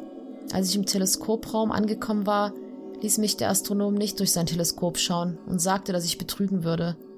Obwohl ich es versuchte, ließ mich das Spiel den Fourth Day einfach nicht durchführen. Obwohl ich zuvor immer die Illusion von freiem Willen hatte, wurde das Spiel viel aggressiver. Er sagte mir, dass ich zum Ikana Canyon gehen sollte, wo das Spiel enden würde und es aufhören würde, mich zu jagen. Besorgt und darauf bestrebt, diesen Albtraum zu beenden, spielte ich das Lied der Schwing und landete dort. Ich speicherte mein Spiel an der Eulenstatue. Das Spiel sagte mir, dass ich mein Inventar überprüfen solle und dass ich die Antwort auf das Ende des Spiels finden solle. Als ich mein Inventar durchsuchte, stellte ich fest, dass mir eine Melodie fehlte. Die Elegenie des leeren Herzens. Offenbar war ich mal dort und habe das Lied gelernt. Ich denke, das war das Letzte, was es brauchte, bevor Ben entschieden hatte, dass er genug Spaß mit mir hatte. Ben ist ein Manipulator. Er versucht seine Opfer in Sicherheit zu wiegen und sie dann fallen zu lassen. Er verführt sie. Ich bin nicht mehr als eine Puppe. Er genießt es zu sehen, welche Art von menschlichen Emotionen er auslösen kann, indem er verschiedene Dinge tut. Es gibt immer noch einige Dinge, die keinen Sinn ergeben, aber ich war noch nie gut darin, solche Sachen herauszufinden und definitiv nicht im geistigen Zustand, um dies zu tun. Ich gebe euch all das, damit ihr die Puzzleteile zusammenfügt. Ich schreibe diesen Epilog auf dem Computer der Bibliothek. Und ich habe die Notizen vom infizierten Rechner selbst per Mail geschickt. Ich werde diese kombinieren und zu einem Text zusammenfügen. Ich werde Ben nicht weiter verbreiten. Ich wünsche niemanden diese Qual. Ben hatte keinerlei Probleme damit, dass ich mir die Notizen selbst mailte. Es passierte direkt unter seiner Nase. Ich hatte auch keine Probleme damit, das Textdokument auf dem infizierten Rechner zu öffnen. Ich kann nur schwer umschreiben, wie es sich anfühlt, das endlich alles sagen zu können. Der Albtraum endet hier. Und da das gesagt ist, downloade keine meiner Videos oder irgendetwas über meine Videos. Ich weiß nicht, wie er sich verbreitet, aber ich weiß, dass das alleinige Ansehen meiner Videos, Texte nicht gefährlich ist. Sonst hätte er mich nicht gebraucht. Aber ich empfehle eindringlichst, nichts auf deinem PC zu laden. Das wird mein letzter Post sein. Ich werde das nun hier im Forum veröffentlichen. Wenn du irgendwelche weiteren Posts von mir siehst, nach dem 12. September um 0.08 Uhr, traue ihm nicht. Ben kann meinen Account manipulieren. Er wird alles tun, damit er ausbrechen kann. Er ist verzweifelt. Um deiner Sicherheit willen, vergiss mich. Dieser fünfte Tag wird mein letzter sein. Ich werde das Modul und anschließend meinen Laptop zerstören. Nochmal, obwohl ich euch nicht kenne, ist das Ganze irgendwie traurig. Ich hatte dieses Semester keine wirklichen Freunde oder habe ihnen zumindest keine Aufmerksamkeit geschenkt. Aber ich denke, das liegt teilweise daran, dass ich das Genie bin, das sich ausgesucht hat, alleine zu leben. Ich denke, wenn jemand mich aufgehalten hätte, bevor ich zu tief in das Spiel abtauchte, mein Leben hätte retten können. Aber es hat sich herausgestellt, dass es zu viel für mich ist. Ich bin nur froh, dass es mir passiert ist und dass Ben nun stirbt. Zum Schluss möchte ich euch dafür danken, dass ihr euch die Zeit genommen habt und euch hierfür geöffnet habt und meine Geschichte angehört habt, auch wenn ihr sie mir nicht glaubt. Du hättest das nicht tun müssen, nicht tun sollen. Eure Unterstützung hat mich die ganze Zeit weiterwachen lassen. Und nun bin ich endlich frei. Danke nochmal. Jedusable. Du hättest das nicht tun sollen, Matt. Du hättest das nicht tun sollen.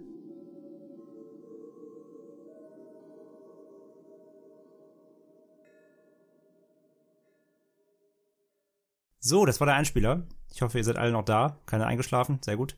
Dann machen wir weiter. Ja, bevor wir darüber diskutieren, wieder erstmal noch zu dem Video, das natürlich auch folgte. Das heißt, free.wmv wurde hochgeladen am 16.09.2010. Hat 1,2 Millionen Aufrufe bis heute und geht nur 17 Sekunden. Ist ganz kurz. Ja, was sieht man? Ein schwarzer Bildschirm mit dem Schriftzug The Counter Resets. Also der Countdown wurde zurückgesetzt erscheint dort als Schriftzug und gefolgt von einem I'm glad you did that. Also ich bin froh, dass du das getan hast. Und am Ende sieht man für einen kurzen Moment einen kleinen Raum im Spiel und ja, das Video soll quasi demonstrieren, dass Ben jetzt eben frei ist, dass Ben befreit wurde durch die Handlungen eben von Judiciable und ausbrechen konnte und man erfährt eben, dass Judiciable selbst seither auch verschwunden ist, seitdem er dieser Mitbewohner eben diesen USB-Stick gegeben hat und den Auftrag, das alles hochzuladen. Und mit diesem Video endet dann auch der Haunted Cartridge Arc. Ja, das ist quasi das Ende des gesamten ersten Kapitels und dieser Ursprungs-Creepypasta, wie wir eben beschrieben haben. Und und ja, wie ich schon sagte, das Spannende hier jetzt natürlich, jetzt, hier wird getwistet. Das ist jetzt der große Endtwist hier. Durch diese Textdatei, die Franzi ja auch dann so schön vertont hat, lernt man eben ja, was er da in sein Tagebuch geschrieben hat. Und man lernt eben, dass ja Ben quasi schon seit längerem, sage ich mal, also genau, der genaue Zeitpunkt wird ja nicht benannt, kann er auch gar nicht sagen, aber er, er hat halt gemerkt über die Zeit, äh, dass Ben eigentlich schon lange alles macht, äh, alles kontrolliert, was er tut. Also Ben hat die Videos teilweise bearbeitet, unbemerkt erstmal für ihn am Anfang. Äh, ben hat ihn überwacht. Ben wurde quasi durch das Spielen des Spiels und dadurch, dass er eben ähm, diese Videos ja, er musste die ja aufnehmen. Das heißt, dafür hat er sie an seinen PC angeschlossen, den N64. Also in der Geschichte tut er so, als würde er das auf der Konsole spielen. Er tut es ja eigentlich nicht, aber das ist ja natürlich nicht die Story. Und er muss das jetzt zum Aufnehmen an seinen PC anschließen, um das mit einer sogenannten Capture Card abzugreifen. Also es ist halt eine Hardware, die das erlaubt, dass er dieses Spiel vom Nintendo 64 auf dem PC aufnehmen kann. Und Ben äh, ist halt bewusst geworden, dass Ben dadurch eben auf seinen PC zugreifen konnte. Also dieser Geist von dem Ben, der in dem Modul steckte, ist auf seinen PC übergegangen. Und das ist ihm eben bewusst geworden und ja, in dieser Textdatei, in diesem Tagebuch, ähm, sagt er eben jetzt hier für die, für die Zuschauer, eben für die User, die das verfolgen, für die, für die, für die Leute im Internet, dass sie sich nicht sicher sein können, dass, dass sie nichts glauben sollen eigentlich, was er sagt und schreibt und tut, weil Ben eigentlich alles kontrolliert und abändern kann. Und Ben hat längst Zugriff auf sein ganzes digitales System. Und das ist halt natürlich mega spannend, ne? Weil dann weißt du ja auch nicht so, die Videos, die er gemacht hat, was davon ist von ihm selber wirklich, was hat Ben manipuliert, hat Ben die Spielstände manipuliert und geändert, hat er die Videos umgeschnitten, damit nicht alles zu sehen ist, was man, was ben, was, was Jeducible eigentlich zeigen wollte, hat er Sachen, er sagt ja auch, ne? Er glaubt auch, Ben hat Sachen rausgeschnitten, die eigentlich wichtig waren. Und ja, dieses, diese Textdatei für ihn, die er da schreibt, ist eigentlich so die letzte Möglichkeit, das nochmal äh, aufzuschreiben und in dieser Cleverbot-Konversation, die Franzi und ich so schön vertont haben für euch, ähm, kommt ja auch so ein bisschen raus, ne, dass das Ben lässt ihn gewähren. Ja. Er fragt ja auch so, wieso lässt du mich diese Textdatei hier schreiben? Er sagt so, ja, habe ich Spaß dran. Kannst ja mal gucken, was, was, was das führt und ich mach mich, ich amüsiere mich hier ein bisschen. Und, aber ja, wie gesagt, der große Twist ist eben, dass Ben eigentlich die ganze Zeit schon die Ducible quasi in der Hand hatte und ihn gesteuert hat. Und alles, was man eben von ihm erfahren hat, weiß man gar nicht genau. Was ist davon wirklich von Judiciable, was ist eigentlich schon von Ben? Also quasi, das ist auch mit dieser vierten Wand gemeint, ne, das am Anfang mal benannt wurde in diesem, diesem Prolog-Video. Der, der, der, der Leser der Creepypasta muss sich schon selber fragen, dann so ein bisschen so, ja, was kann ich jetzt hier noch glauben? Und spielt der Geist schon mit mir, so spielt Ben eigentlich schon längst mit mir und nicht mehr nur mit Udicible und bin ich schon Teil davon, so. Das ist schon echt smart, das ist schon echt gut gemacht, so. Muss man eigentlich, muss man, muss man echt ehrlich sagen. Und ja, wie Franz sich auch schon gesagt hat, eben, dass, ähm, ja, Udicible eben verschwunden ist, man weiß jetzt nicht mehr, wo er ist. Und er schreibt ja auch hier in dieser Textdatei, ne, ich glaube, ich habe Ben heute, ich bin in der U-Bahn gefahren und ich glaube, ich habe Ben irgendwo in der Ecke liegen sehen und stehen sehen und also er sieht ja Ben jetzt schon sogar im Alltag so, ne? Also Ben hat ihn ja völlig vereinnahmt. Und das Ende des Textes lässt ja auch einfach darauf schließen, dass Jedussebil da gar nicht mehr schreibt. Ja, genau. Sondern dass er dann einfach auch komplett von Ben, ich sag mal, konsumiert wurde. Genau, das ist ja der große Endtwist so quasi. Und kleiner Fun Fact, wenn ihr doch mal einen kleinen Gänsihauti bekommen wollt, dann geht mal zu Cleverbot und fragt einfach mal, was ist denn mit Ben passiert? Denn Cleverbot antwortet dann wirklich, he drowned. Ja. Das wurde das, eingebaut. Das haben die Cleverbot-Programmierer eingebaut als, als Gag, ja, genau. Deswegen. Das Gag, ich find's schon sehr gruselig, muss ich sagen, wenn man so fragt, what happened to Ben? He drowned. So, ah, Ben! ja. Ja, deswegen, Cleverbot verlinken wir euch auch mal in den Shownotes, wer es nicht kennt. Aber ja, das durch künstliche Intelligenzen gibt's ja ganz viele. Es gibt ja auch Gott, Gott als künstliche KI, kannst mit Gott schreiben. Ah, stimmt, ja, das habe ich auch mal gemacht. Das gab's früher, ja, das gab's wieder schon über 15 Jahre gibt's das schon. Aber ja, es ist natürlich auch wieder ein cleverer Schachzug, das hier in diese Creepypasta einzubauen, weil natürlich auch hier der Alex äh, Hall ja weiß, dass die Leute dann da auch hingehen können und das mhm. selber probieren können und so weiter. Und ich will nicht wissen, was da nach der Creepypasta, was da auf dem Cleverbot-Server los war. Die werden sich auch gefragt haben, hä, wie, wo kommen die tausende Nutzer, Nutzer her, die jetzt plötzlich unseren, unseren Cleverbot befragen, immer nach derselben Frage, wo ist Ben? Es steht auch bei den, wenn man auf das Creepypasta-Wiki geht, da kann man ja alles kommentieren. Das steht auch ganz groß da, so bitte postet keine Cleverbot-Konversation in die Kommentare, weil es wahrscheinlich da so viel gibt, weil die Leute natürlich versuchen, irgendwie auch so eine Konversation mit, ich sag mal, Ben, ben zu erreichen. Ja, ja, ja. Und schreiben dann wahrscheinlich so, das hat er mir geantwortet. Genau, ja, ja, Das, das war eine Zeit lang dann auch so ein richtiger Hype. Genau. Und deswegen äh, steht dann offiziell da im, im Wiki so, bitte lasst es sein, bitte postet keine Konversation mit Cleverbot mal, wir hatten schon genug. Ja. Ja. Naja, wirklich sehr, sehr, sehr, sehr spannende Auflösung des Ganzen. Auch eben, wie gesagt, mit dieser Datei, die einerseits eben Rückschlüsse dann ziehen lässt auf die ganzen vorherge vorhergegangenen Videos und Einträge, dass man eben sich selbst hinterfragt, dass man diese ganzen, die ganze Story eigentlich hinterfragt. So ab, ab wann hat Ben angefangen einzugreifen, ab wo hat er angefangen zu manipulieren und so weiter. Und dass man eben, ja, wie gesagt, auch äh, dann, dann eben sich nochmal rückwärts fragen muss, was ist denn überhaupt dann von echt, also was ist, was ist von Judiceable und was ist, hat Ben damit zu tun und wo hat er eingegriffen und so weiter. Das ist echt, das ist schon ein cooler Twist, finde ich. Auf jeden Fall. Ja, damit ist das große Thema Ben John eigentlich beendet. Ja, dann haben wir ja schon gesagt, wollen wir euch zumindest aber trotzdem, damit ihr äh, natürlich auch wisst, wie es weitergeht, euch die beiden anderen Arcs zumindest rein storytechnisch ähm, zusammenfassen. Wie gesagt, die bestehen auch wieder aus Videos, aus Foren, aus Webseiten. Wir werden das jetzt eben nicht alles im Detail beschreiben, weil dann sitzen wir nämlich wirklich nächstes Jahr noch hier. Auch wenn morgen jetzt schon nächstes Jahr ist, heute am 31. Aber äh, nee, dann sitzen wir wahrscheinlich 2022 noch hier, weil das dann so viel wäre. Und wie gesagt, alles, an, alles findet man auch nicht mehr, ist nicht mehr alles online. Deswegen, ihr kriegt von uns jetzt in erster Linie mal einfach die Story weitererzählt, damit ihr wisst, wie Ben Drowned eben darüber hinaus weiterging. Und Alex Hall hat selber auch gesagt, so, er hatte immer Ideen, er hatte immer Visionen, aber vieles hat sich eben auch einfach ergeben. Also er ist nicht so, dass er sich jetzt 2010 hingesetzt hat und alles, was jetzt bis heute 2020 passiert ist, schon aufgeschrieben hatte. Im Gegenteil. Das Spiel ist eben durch, ähm, durch die User auch und durch die Leser mitgewachsen. Und kann man vielleicht schon mal vorweg sagen, das Ganze ist ganz schön explodiert mhm. und ganz schön abgedriftet von dem, was die Ursprungs-Creepypasta eigentlich mal hergegeben hat. Aber ja, Franzi beginnt mal mit dem zweiten Arc und dann wuseln wir uns da jetzt mal so ein bisschen durch, würde ich sagen. Der zweite Arc namens Moon Children bzw. Hybris setzt wirklich einen Tag an, nachdem der erste Arc endete. Denn während am 16.09.2010 ja das Free-WMV hochgeladen wurde, spielt der Arc 2 dann ab den 17. September 2010 und geht bis zum 15. Juli 2011.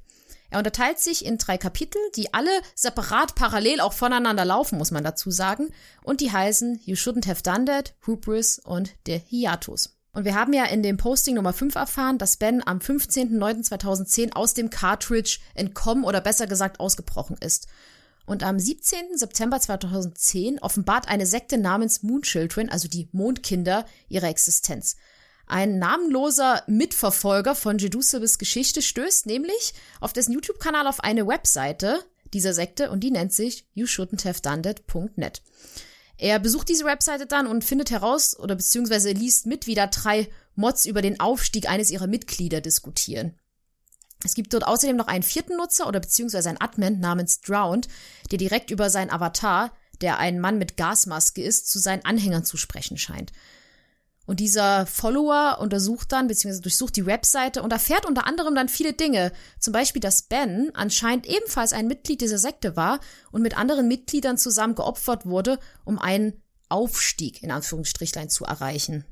Außerdem erfährt er, dass ein Mitglied namens Alex sie verraten zu haben scheint. Er erfährt dann außerdem, dass der Kult eine Art Prophezeiung über die Endzeit zu haben scheint. Dort dreht sich nämlich alles um die Zerstörung der Welt durch den Mond. Wie im das, Spiel. Wie im Spiel, genau. Und diese wurde ihnen 1998 durch einen Propheten namens Kelpris mitgeteilt.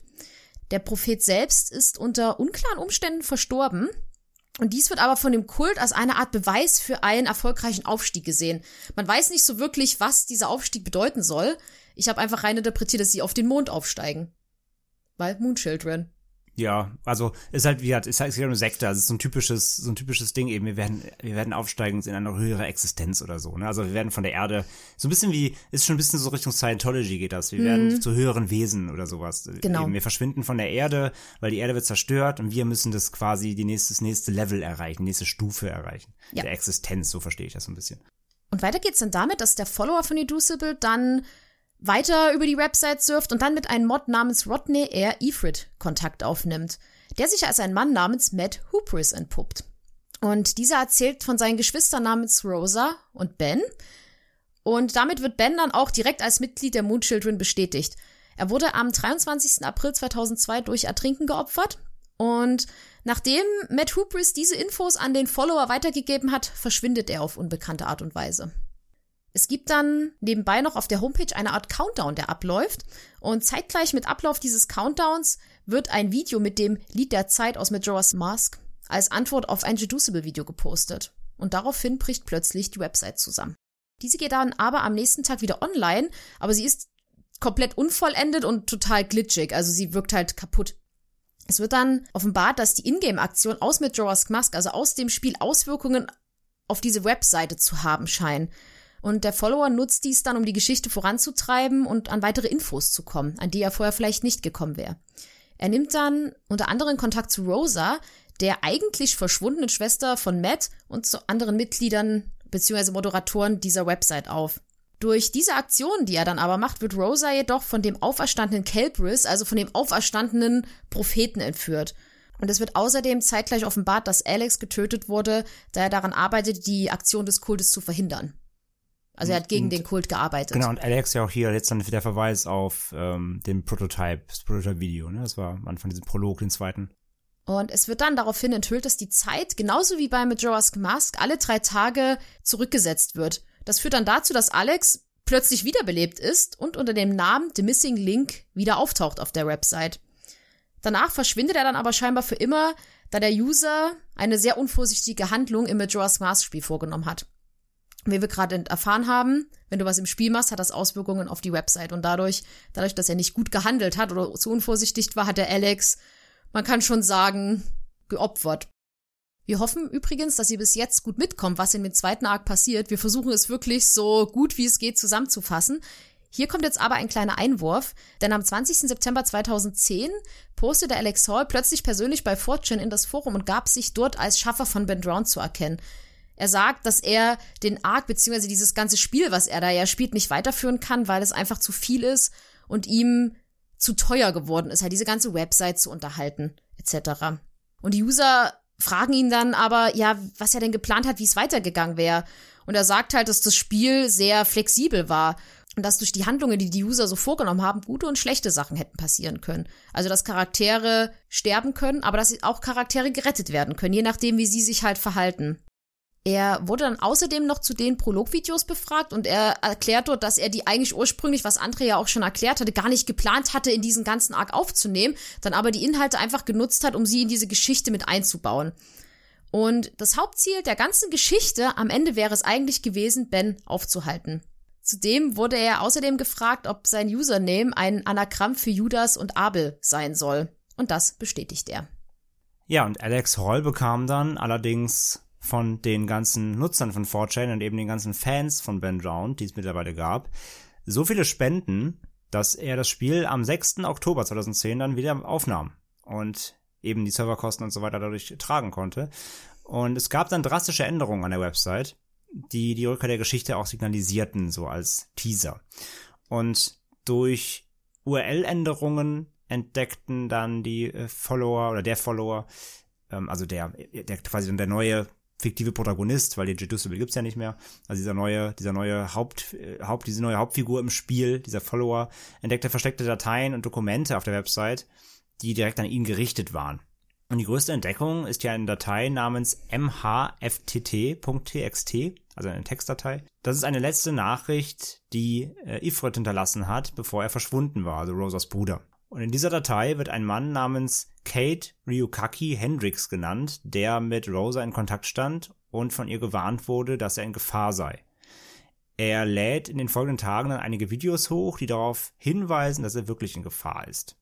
Im November 2010 postet dann Alex Hall auch selber nochmals längere Updates und entschuldigt sich auch nochmal, dass das Spiel, also die Fortsetzung des Spiels zu lange dauert und sich immer wieder verzögert.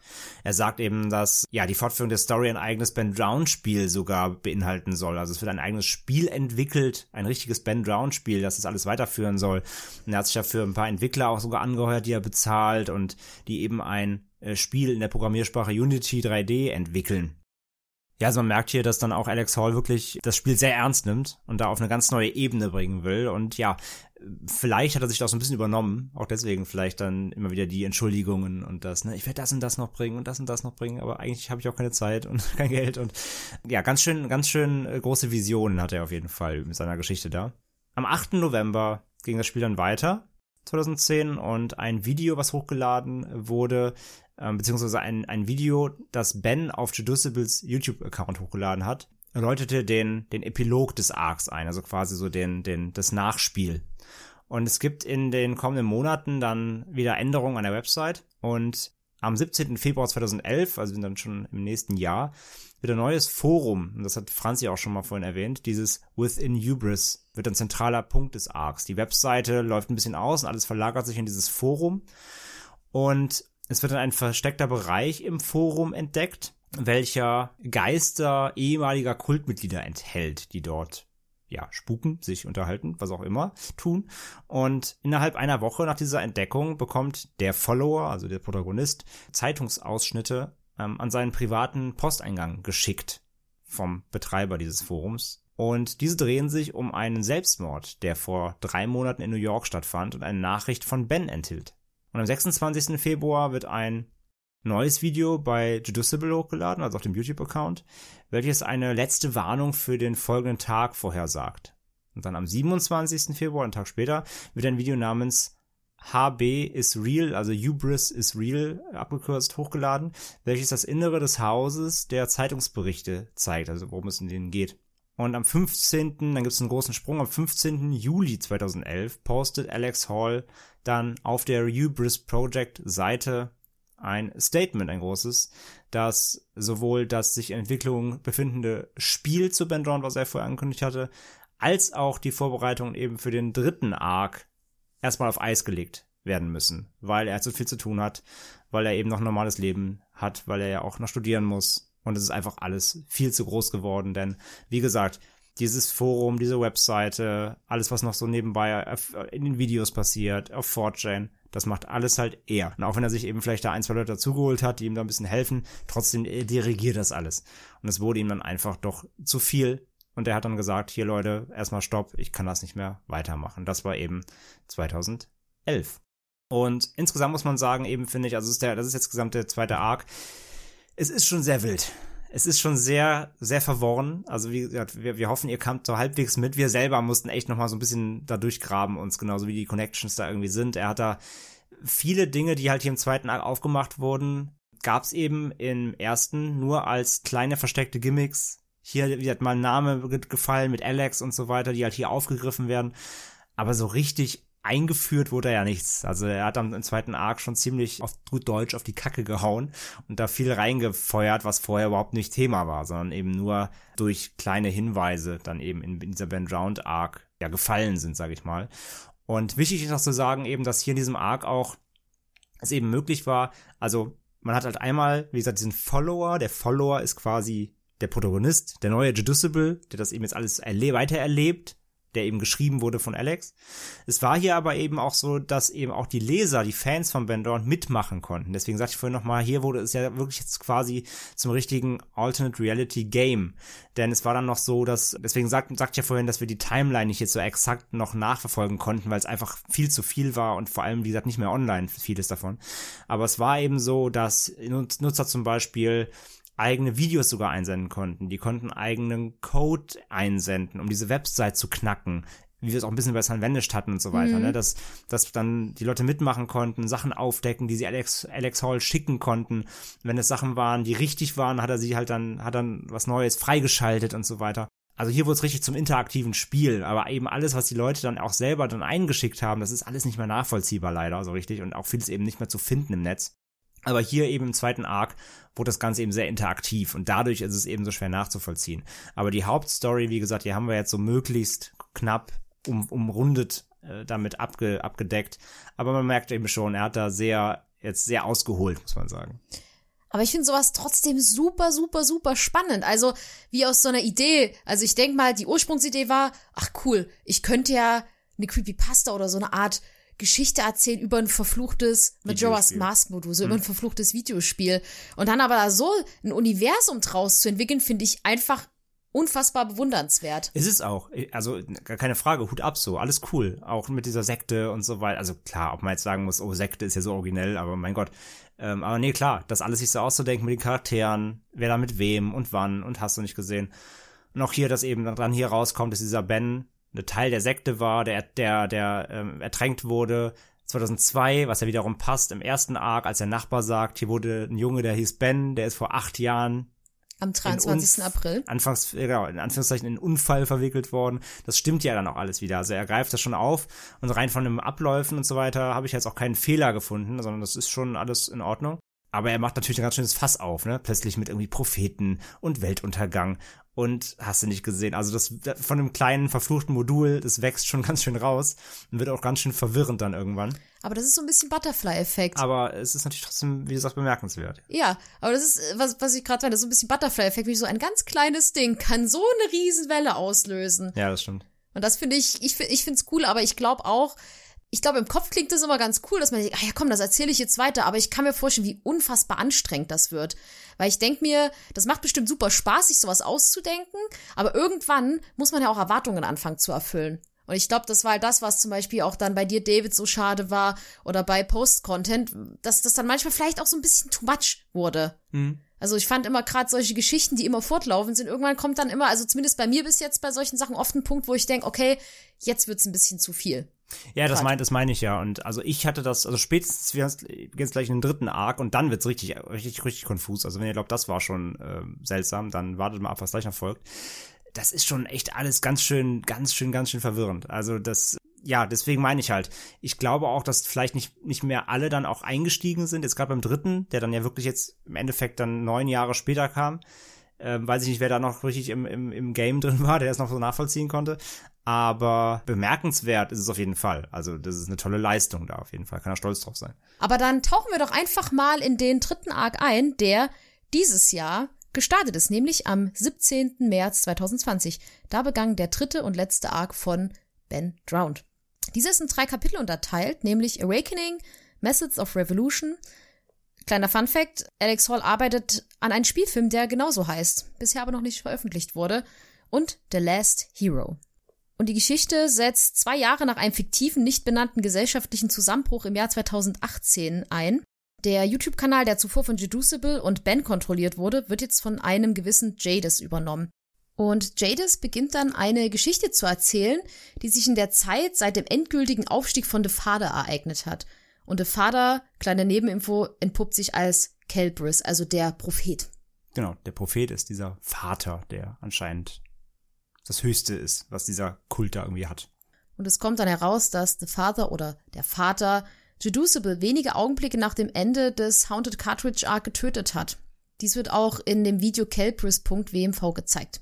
Es wird dann außerdem von einem weiteren unveröffentlichten Video namens Children WMV berichtet, welches dann zu diesem Zeitpunkt veröffentlicht wird. Es wird außerdem von einem nicht erklärten bzw. nicht geklärten Ereignis erzählt, welches 2012 stattfand und was große globale Auswirkungen hat und zu einer modernen, riesigen Depression führte, die bis 2018 zu einem totalen Zusammenbruch der amerikanischen Gesellschaft geführt hat. Jeddes behauptet dann, dass der Zusammenbruch der Gesellschaft durch eine mysteriöse Krankheit ausgelöst wurde, die er selbst einfach nur Heroes nennt. Er und sein Geschäftspartner namens Stanton sind Überlebende von dieser Krankheit. Jedis wendet sich dann an den Follower aus dem zweiten Arc, den er von diesem Moment an als Second Player, also zweiten Spieler bezeichnet. Oder auch als Main Character oder kurz MC. Der Spieler oder MC ist gefangen an einem mysteriösen Hotel namens Ethereal Hotel, und der Spieler wird per Funk von einem anderen Überlebenden namens Abel geführt.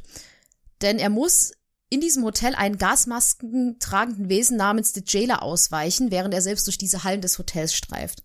Abel übrigens hier, ne, hat er ja gefragt gehabt damals bei Jedusible wegen Judas und Abel, ne? Und Jadis ist ja jetzt wieder ein Anagramm von Judas und Abel führt ihn. Also quasi diese gespaltene Persönlichkeit Jedusible steckt jetzt diesen beiden Charakteren. Genau. Und den Gasmasken tragenden Mann haben wir auch schon kennengelernt im Ja. Forum. Der Spieler wird aber leider vom Jailer getötet und die Kontrolle wird dann an eine andere Person namens Sarah weitergegeben. Und Sarah begegnet dann dem scheinbar wohlwollenden Geist des originalen Ben in der originalen Nintendo 64 Cartridge, für den sie dann das Lied der Heilung spielt, was im Spiel dazu dient, gebrochene Seelen zu heilen. Ben, der dann vermeintlich geheilt ist, erklärt, dass nachdem Jedusible the Father, also den Vater erweckt hat, blieb Ben selbst im N64-Modul. Und er erzählt außerdem, dass der Vater ihn und viele andere Seelen, die in dem Speicherstand Ben in dem Spiel eingeschlossen waren, gequält hatte. Dazu gehören dann übrigens auch Jedusible und Rosa. Und diese gequälten Seelen wurden daraufhin gezwungen, tief in den Code der Cartridge zu fliehen und einzudringen, was wiederum für die Glitches des Spieles im Endeffekt sorgte, die das Spiel mittlerweile unspielbar gemacht haben. Und Ben bittet Sarah dann, diese Seelen zu retten bzw. zu heilen. Und er erzählt außerdem, dass in der Erwachsenenmaske viele, viele Seelen eingesperrt sind, die alle Rache an dem Vater oder the Father üben wollen. Sarah spielt dann daraufhin das Lied der Zeit, das sie dann zurück in das normale, aber veränderte Majora's Mask Gameplay vor etwa zehn Jahren schickt, also in der Zeit, wo Jedusible das gespielt hat. Daraufhin nimmt ein überglücklicher und erleichterter Abel die Kommunikation mit Sarah wieder auf. Er behauptet dann, dass das Spiel in diesem Zustand vor Jedusible, also noch vor, bevor Jedusible das gespielt hat, zurückversetzt wurde. Und erklärt dann außerdem, dass Ben für Behavioral Event Network steht. Ja, also es kommt halt quasi jetzt hier raus, dass Ben, also nicht nur ein Name ist, der auf diesem Speicherstand immer stand, sondern Ben steht eben für eine, also eine Abkürzung für so ein Netzwerk. Also Behavioral heißt quasi Verhalten oder Verhaltensweisen. Also ein Verhaltensweisen-Netzwerk. Das ist halt sehr skurril. Ähm, aber auf jeden Fall ist es wie so eine, man kann sagen, es ist wie eine, eine künstliche Intelligenz. Also dieses Ben ist eigentlich ein Programm, was anscheinend geschrieben wurde, um Seelen zu fangen von diesem Kult. Es wird dann erklärt, dass es sich bei Ben um einen Hive-Mind handelt, der sowohl aus den Seelen der Moonchildren besteht, die erfolgreich digitalisiert wurden, als aber auch von verschiedenen künstlich intelligenten Programmen aus Majora's Mask, von denen er glaubt, dass sie entweder aus einem Mangel an Input oder durch irgendeinen Auslöser Empfindungsvermögen erlangt haben. Wobei die Entität als Tribut nach dem ursprünglichen Ben benannt wurde, da dessen Seele die erste menschliche Seele war, die erfolgreich digitalisiert wurde. Ja, also wir stecken jetzt irgendwo doch tatsächlich mitten in so einem, ich sag mal, fast schon so Cyberpunk-Szenario. Also Ben, wie gesagt, steht, ist, ist eine Künstliche Intelligenz, also eine Hive-Mind. Wer das nicht kennt, Hive-Mind, stellt euch vor, egal irgendeine Maschine, also ein Hive-Mind bezieht sich auf Maschinen, die ein kollektives Bewusstsein entwickeln. Also stellt euch vor, eure Kaffeemaschine zu Hause ist mit allen anderen Kaffeemaschinen auf der Welt vernetzt und die haben ein gesamt, ein gemeinsames Gehirn, das denkt und handelt. Das ist ein Hive-Mind. Also eine künstliche Intelligenz, die nicht ortsabhängig sich miteinander, miteinander vernetzt und denkt. Das ist ein Hive-Mind. Also Ben ist nicht nur irgendeine Seele von einem Jungen, sondern Ben ist ein kollektives Bewusstsein in der digitalen Welt. Und Abel, der die ganze Zeit mit Sarah gesprochen hat, beendet dann diesen dezent verwirrenden Monolog und erklärt dann, dass Sarahs Rolle in diesem Experiment vorbei ist, sagt aber, dass er vorbeikommen wird, um sie aus dieser Cartridge oder von dieser Cartridge zu befreien. Bevor er dann aber vorschlägt, dass er beziehungsweise dass sie doch besser in seiner Nähe bleiben sollte, damit er ihr Dinge zeigen kann, die er ihr gern zeigen möchte. Und trotz Abes Bitte spielt Sarah das Spiel dann trotzdem weiter Und das Spiel ist natürlich verändert, wie man es sich denken kann, denn anstelle des glücklichen Maskenverkäufers findet sie dann Ifrit in Form eines NPCs wieder, der ihr erzählt, dass Ben in seinem versklavten Zustand zurückversetzt wurde und dass sie, um den Vater zu besiegen, die Simulation unterbrechen muss und denselben vierten Tag-Glitch replizieren muss, der Ben befreit hat. Und dazu ist vielleicht noch zu sagen, dieser vierte Tag-Glitch, also womit quasi alles angefangen hat, den gibt's wirklich im Spiel. Also den kann man wirklich durchführen. Damit kann man quasi die Uhr resetten. Da muss man bestimmte, äh, was Bestimmtes machen zu dem Zeitpunkt, wenn quasi dieser Countdown im Spiel null schlägt und eigentlich der Mond dann auf die Erde stürzt. Dann gibt es eine Möglichkeit, diesen Countdown zu löschen, womit du noch einen Tag länger Zeit hast, als das Spiel eigentlich vorsieht. Also diesen vierten Tag gibt's wirklich, diesen Glitch. Und damit hat ja quasi der ganze Kram begonnen und den muss sie jetzt wieder ausführen. Das nur zur Einordnung. Und Sarah verlässt dann im Spiel den Bereich und wird plötzlich von zwei Duplikaten der ersten Bosse von Majora's Mask konfrontiert.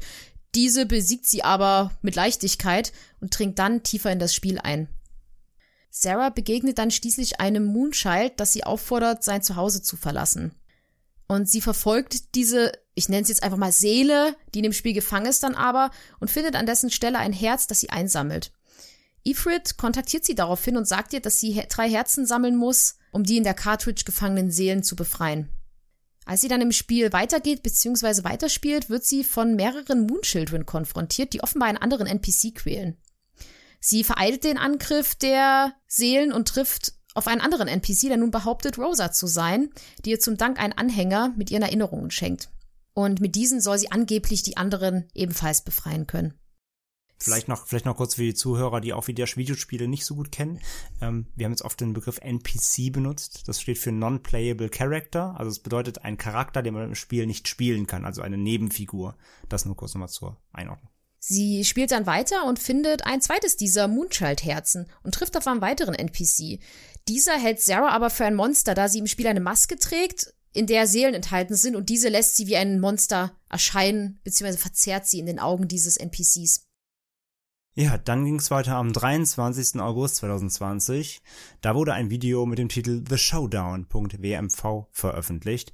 Und nachdem dann Sarah den Fängen eines der Moonchildren entkommen konnte, trifft sie auf den totgeglaubten Deducible, den ursprünglichen Spieler eben aus dem Haunted Cartridge Arc und zu ihrem Entsetzen wird enthüllt, dass Deducible nun mit dem Vater, mit dem The Father, zusammenarbeitet. Nachdem er Sarah in einem Zweikampf gegenübersteht, tötet er sie dann und lässt die Geschichte ohne einen Spielcharakter zurück erstmal.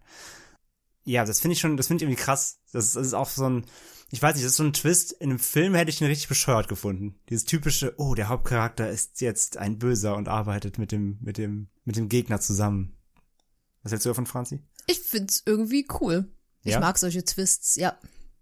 Ja, ich finde, also, wie gesagt, das ist natürlich jetzt nur, nur ein Handlungsabriss wie genau das jetzt dann so gekommen ist, wird nämlich, glaube ich, auch nicht so richtig erklärt. Er ist jetzt einfach von ihm konsumiert und böse, weil er von ihm ja quasi damals getötet wurde, in Anführungszeichen. Und getötet, wie wir es gelernt haben, heißt ja in diesem, in dieser Geschichte, er wurde digitalisiert, also mhm. im Spiel eingesperrt. Ja, und jetzt ist er eben auf der Seite vom Vater. Ja, am Ende des Videos ist dann ein Weblink enthalten, der führt zu einer Seite namens Eternity Project. Das ist eine Webseite, die von einer Gruppe erstellt wurde, die sich The Family nennt. Und ihr Ziel ist es, den Aufstieg zu erreichen. Das hatten wir ja schon auch im zweiten Arc eben, ne? diese, Mo diese Moon Children. Um einem Weltuntergangsereignis zu entkommen, das im Jahr 2020 stattfinden soll. Und auf dieser Webseite konnten die Benutzer dann den aktuellen Status vieler Charaktere aus der gesamten Geschichte wie Sarah, Judiciable und Rosa einsehen. So ein bisschen weiß nicht, klingt für mich so, klang für mich so ein bisschen, ähm, also es gibt's leider auch nicht mehr online, aber es klang für mich ein bisschen so für alle Leute, die nicht mehr mitgekommen sind, hier nochmal der Status für euch. So ein kleines Wiki. So ein kleines Wiki, genau, wie geht's denn allen Charakteren eigentlich gerade? Und die Seite verspricht potenziellen Mitgliedern dann, dem Eternity Project beizutreten und der Hölle der aktuellen Welt zu entkommen und eine neue Zukunft durch den Aufstieg zu erlangen. Und ja, erleuchtet und frei zu sein von der Welt. Wie gesagt, das hatten wir alles im zweiten Arc auch schon. Und wie es bei Websites, die zur Creepypasta gehören, Tradition ist, konnten Mitglieder in Quellcodes graben und dann auch da eben wieder Rätsel lösen, um weitere Hinweise zu finden und Botschaften. Und Abel nahm schließlich Kontakt mit den Spielern dann auf und gab ihnen Passwörter, die den Zugang zum Herz der Welt Alpha ermöglichten.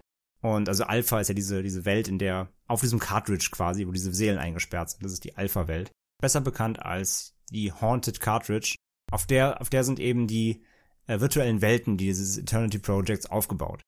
Und ein User lud dann einen Code auf der Seite hoch, also auch hier wieder konnten die Leute mitmachen. Und dieser wurde akzeptiert von dem Project, also von Alexander Hall. Und der hochgeladene Code würde Sarah dann in Clocktown wiederbeleben, also der, der Hauptstadt da in Majora's Mask, wo eben dieser, dieser Glockenturm ist, diese Uhr. Wenn auch ohne die Ocarina of Time und die Erwachsenenform. Also es gibt im Spiel zwei Formen. Link kann entweder ein Kind sein oder eine erwachsene Form aus äh, Ocarina of Time. Und die Erwachsenenform würde dann weggenommen, so wie eben das Musikinstrument. Sie hatte dann nur zwölf verbleibende Stunden im Spiel, bevor der Mond in Termina, also der Welt in Majora's Mask, abstürzen würde und das gesamte Spiel von vorne beginnen würde. Und als sie bemerkt, dass Clocktown wieder leer ist, keine NPCs sind dort, versucht sie die Gebäude in der Gegend zu betreten, aber alle bis auf eines sind unzugänglich. Und als sie dieses Gebäude betritt, findet sich Sarah im Code mit Rosa und dem Rest der in Majora's Mask digitalisierten Menschen wieder. Also hat diese, diese, diese gefangenen Seelen gefunden. Und sie streiten dann darüber, ob sie den Mond fallen lassen und einfach alles zurücksetzen sollten, was nach Rosas Meinung nicht zu dem führen wird, was der Rest erwartet, oder ob sie Sarah glauben und den Glitch des vierten Tages ausführen soll, auf die Gefahr hin, den Vater wieder zu entfesseln. Was dann durch diesen Glitch eben passiert ist, wie auch Judiciable am Anfang der, des ganzen, der ganzen Geschichte. Und letztendlich rennt Sarah zum Observatorium und bereitet sich darauf vor, den Glitch dann auszuführen und die Entscheidung, es tatsächlich zu tun, wird aber den Spielern überlassen. Also es konnten jetzt die, die Ben Drown-Fans mitentscheiden, ob das passiert oder eben nicht. Und die Spieler entschlossen sich aber dafür, den Glitch auszuführen. Und danach befand sich die Spielwelt wieder in einem defekten Zustand. Also wir haben quasi jetzt das wiederholt, was Judiciable ganz am Anfang des ersten Arcs gemacht hat. Ifrit taucht dann plötzlich wieder auf und erklärt, dass sie durch den Glitch die Bewohner des Spiels getötet hat. Und dass der Vater nun da wieder frei ist, seine Macht nutzen will, um die Welt in seinen, ja, in einen Albtraum zu verwandeln. Und Clocktown füllt sich mit kultistischen Verehrern des Vaters und als Sarah zum Uhrenturm rennt, wo die Judiciable und einen neuen befreiten Ben dann äh, versteckt findet, erklärt Judiciable, dass er Sarah davon abhalten wollte, den Ditch auszuführen und ermahnt sie einfach alles zu glauben, was die Bewohner des Spiels ihr erzählt hatten. Also die Bewohner hätten recht, sie soll auf die hören. Und er erklärt, dass Alex die Verantwortung als Beschützer von World Alpha an ihn weitergegeben hat. Und dass er diese nun an sie übergibt. Ja, also Judiciable hat damals die Verantwortung als Beschützer erhalten und will diese jetzt eben Sarah als aktuelle Spielerin äh, weiterreichen. Und Judiciable gibt seine Seele dann auf und verbindet seine Kraft mit Sarah, wodurch sie wieder zu dem erwachsenen Link wird.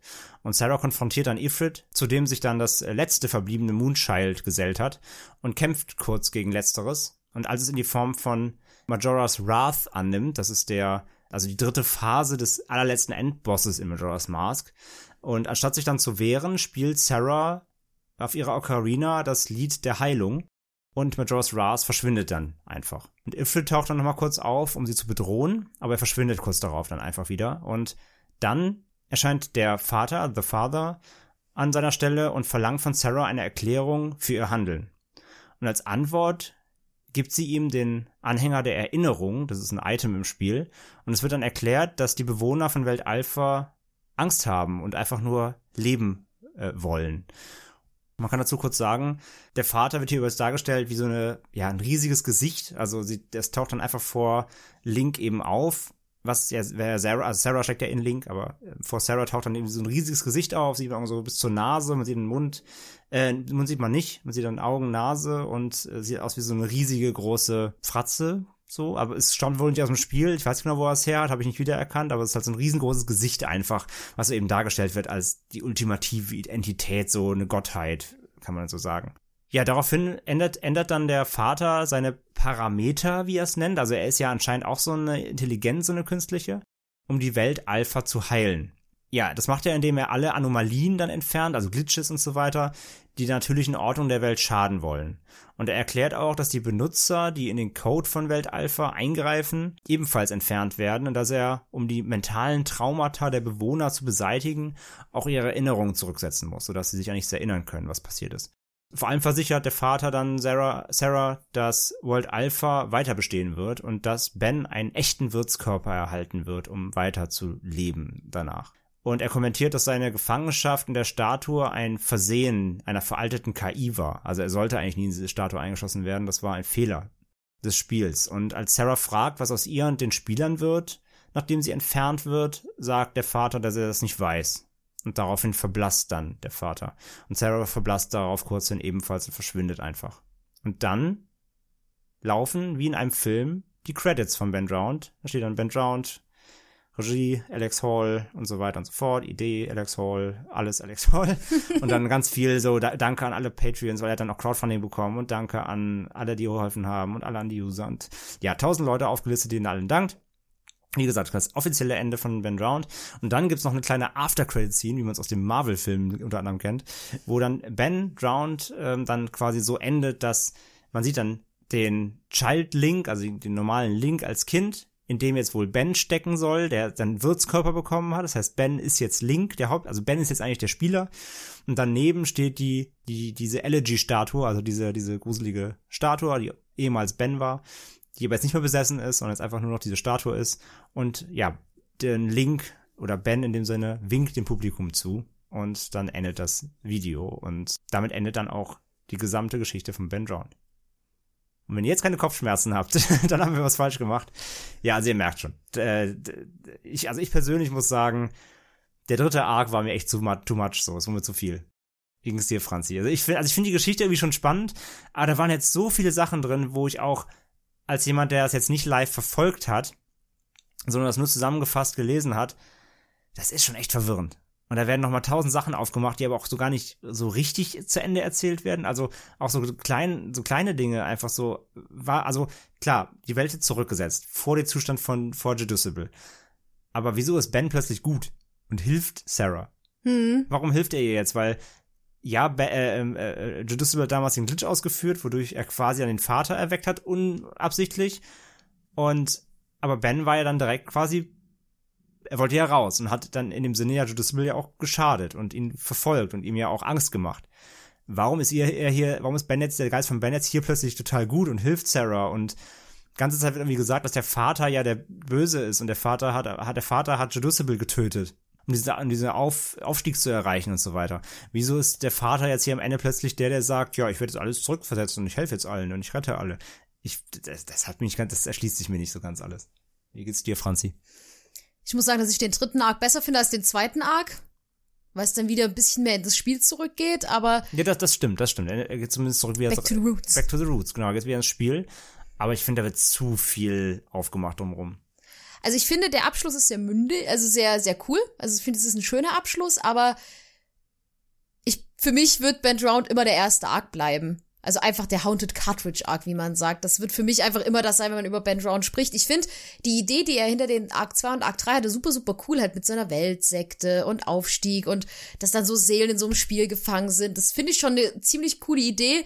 Aber es ist halt ultra verwirrend, da mitzukommen. Aber ich glaube, das liegt wirklich daran, dass man das leider auch nicht mehr alles so gut nachverfolgen kann. Wir haben ja schon mehrfach gesagt, da fehlen ja Seiten oder Links oder Videos. Und ich glaube, sowas ist spannender und cooler, wenn man da so richtig mitmacht. Einfach. Also ich glaube, wenn man da so richtig Ja, interaktiv dabei ist, ist es, glaube ich, dass man dann halt sagt, hey, wie kann man sowas verwirrend finden? Das ist doch total cool und spannend. Und deswegen glaube ich, wenn man da mehr drin steckt, ist das wahrscheinlich das Spannendste, was dieses Jahr passieren konnte für die Leute, dass da das Finale kam. Aber ich find's gut, aber halt trotzdem ultra verwirrend. Wie gesagt, mich, mich stören so, also rein von der, von dem, was wir jetzt im Verfolgen noch nachvollziehen konnten, ähm, mich stören halt eben so ein paar Sachen, die jetzt für mich, ein paar Details, die für mich nicht mehr nachvollziehbar sind, wo ich nicht weiß, wo es jetzt herkommt. Wie gesagt, Ben, das Verhalten von Ben, das Verhalten vom Vater. Wieso ändern da offensichtlich Charaktere 180 Grad ihre Meinung, ihre Einstellung, ihr ganzes Dasein? Wie geht's dir da, Franzi? Ich glaube aber, das hat auch, also dass die Charaktere so plötzlich ihren Charakter oder ihre ganzen Ziele und Ideale, sage ich mal, ändern, hat, glaube ich, immer viel mit diesen Glitchen und Zurücksetzen zu tun, weil es wird ja auch erzählt in den dritten Arc, dass das Spiel in eine Form zurückgesetzt wurde vor Jedusible schon, also bevor er das Spiel besessen hat. Und da weiß man ja nicht, wie die Charaktere da drauf waren. Weil Ben selbst wurde ja anscheinend durch eine, eine fehlerhafte KI in diese Statue reingesetzt. Und ich kann mir vorstellen, dass er da vielleicht in dieser Statue, wenn er besessen war, böse war, weil er hatte keinen richtigen Körper. Er war gefangen in diesem Spiel und vielleicht in der Vorversion war er vielleicht noch nicht so hasserfüllt oder wütend. So könnte ich es mir irgendwie erklären, dass das halt mit diesen Zeitsprüngen auch in diesem Arc zu tun hat. Ja, nee, klar, kann man sich so alles ein bisschen, es wird halt nicht so richtig erklärt, finde ich. Also nicht zumindest in den Zusammenfassungen, die wir gefunden haben. Ähm, wird nicht so richtig genau aufge aufgeschlüsselt. Und ja, auch dann halt hier mit dieser, ich sage ja, das ist schon fast so, so Cyberpunk-mäßig, äh, diesem Hive-Mind und alles ist vernetzt und dieser Kult der Seelen sammelt in einem Spiel, digitalisierte Seelen und das ist schon alles sehr, sehr, sehr, sehr wild. Aber man muss sich so erstmal ausdenken. Das stimmt natürlich, ja. Ja, aber wie gesagt, wir verlinken natürlich alles, wer sich mal selber reinlesen will, macht es gerne. Vielleicht ähm, ist es dann auch noch ein bisschen, bisschen schlüssiger und guckt euch die Videos an, die es noch gibt. Dann könnt ihr es, glaube ich, noch alles ein bisschen besser nachvollziehen. Es ist, wie gesagt, schon sehr verwirrend und wir haben ja wirklich, wie gesagt, nur die groben Handlungen zusammengefasst. Also ihr könnt euch denken, wie weitreichend das alles eigentlich war. Genau, bevor wir noch ein bisschen über die Creepypasta im Allgemeinen sprechen, kommen wir noch mal kurz zu den Medien, die es so um diese Geschichte, um diese sehr, sehr große Geschichte gibt. Denn im Mai 2015 gab es eine Meldung, dass Warner Bros. zusammen mit der Horrorlegende Clive Barker, der unter anderem für Hellraiser oder Book of Blood verantwortlich ist, eine Serie rund um diese Creepypasta machen wollte. Da sollten unter anderem auch Slenderman, zum Beispiel neben Ben Drowned, mit vorkommen. Aber das kam bis heute leider, leider nicht zustande, was ich sehr schade finde. Ja, es klang auch wie so eine Anthologie, ne? dass man verschiedene, wie bei American Horror Story oder so, dass man so verschiedene Creepypastas irgendwie hat, aber ist nie was draus geworden wohl. Schade. Und außerdem gab es in Episode 25 der zweiten Staffel von der Cartoonserie Gravity Falls ein kleines Easter Egg, denn da ging es nämlich auch um ein besessenes Videospiel, was ein bisschen, wo man gemerkt hat, dass die Vorlage dazu auch Ben Drowned gewesen ist. Im Jahr 2015 gab es außerdem noch die Meldung, dass die Filmproduktionsfirma Mind's Eye Entertainment einen Independent-Horrorfilm namens Darkland Band Round drehen möchte, aber das Projekt wurde leider niemals fertiggestellt. Auch das finde ich übrigens sehr schade. Und ganz vielleicht erinnert ihr euch noch an die Sci-Fi-Serie Channel Zero, wo es ja auch schon zwei Staffeln rund um Creepypastas gab, die wir behandelt haben, nämlich Candle Cove und dem No End House. Und es sollte wohl auch eine Staffel rund um Ben Drowned geben. Aber da die Serie leider eingestellt wurde nach Staffel 4, ist es dazu auch nicht gekommen. Ich muss zugeben, ich stelle mir das schon cool vor, eine Serie oder einen Film darüber zu sehen, aber ich glaube, es würde nicht gut werden. Naja, kommt drauf an, wer es macht und kommt drauf an, wie tief man da reingeht oder ob man es eins zu eins übernimmt, ob man es abändert. Kommt drauf an. Ja, nach dem Slenderman-Horrorfilm bin ich leider echt ein bisschen äh, gebrandmarkt. Ja, gut, das ist, der wäre auch wirklich, der wäre auch wirklich exorbitant schlecht. Das Problem ist, ich denke mir halt immer, ich glaube, die würden da immer so, so Teenie-Horrorfilme draus machen. Ich würde es cool finden, wenn sie wirklich so die Geschichte von Jedusible erzählen würden, also den ersten Arc zum Beispiel. Aber ich kann mir vorstellen, das würde wahrscheinlich so ein Jumpscare-Fest werden und da habe ich schon wieder gar keine Lust drauf.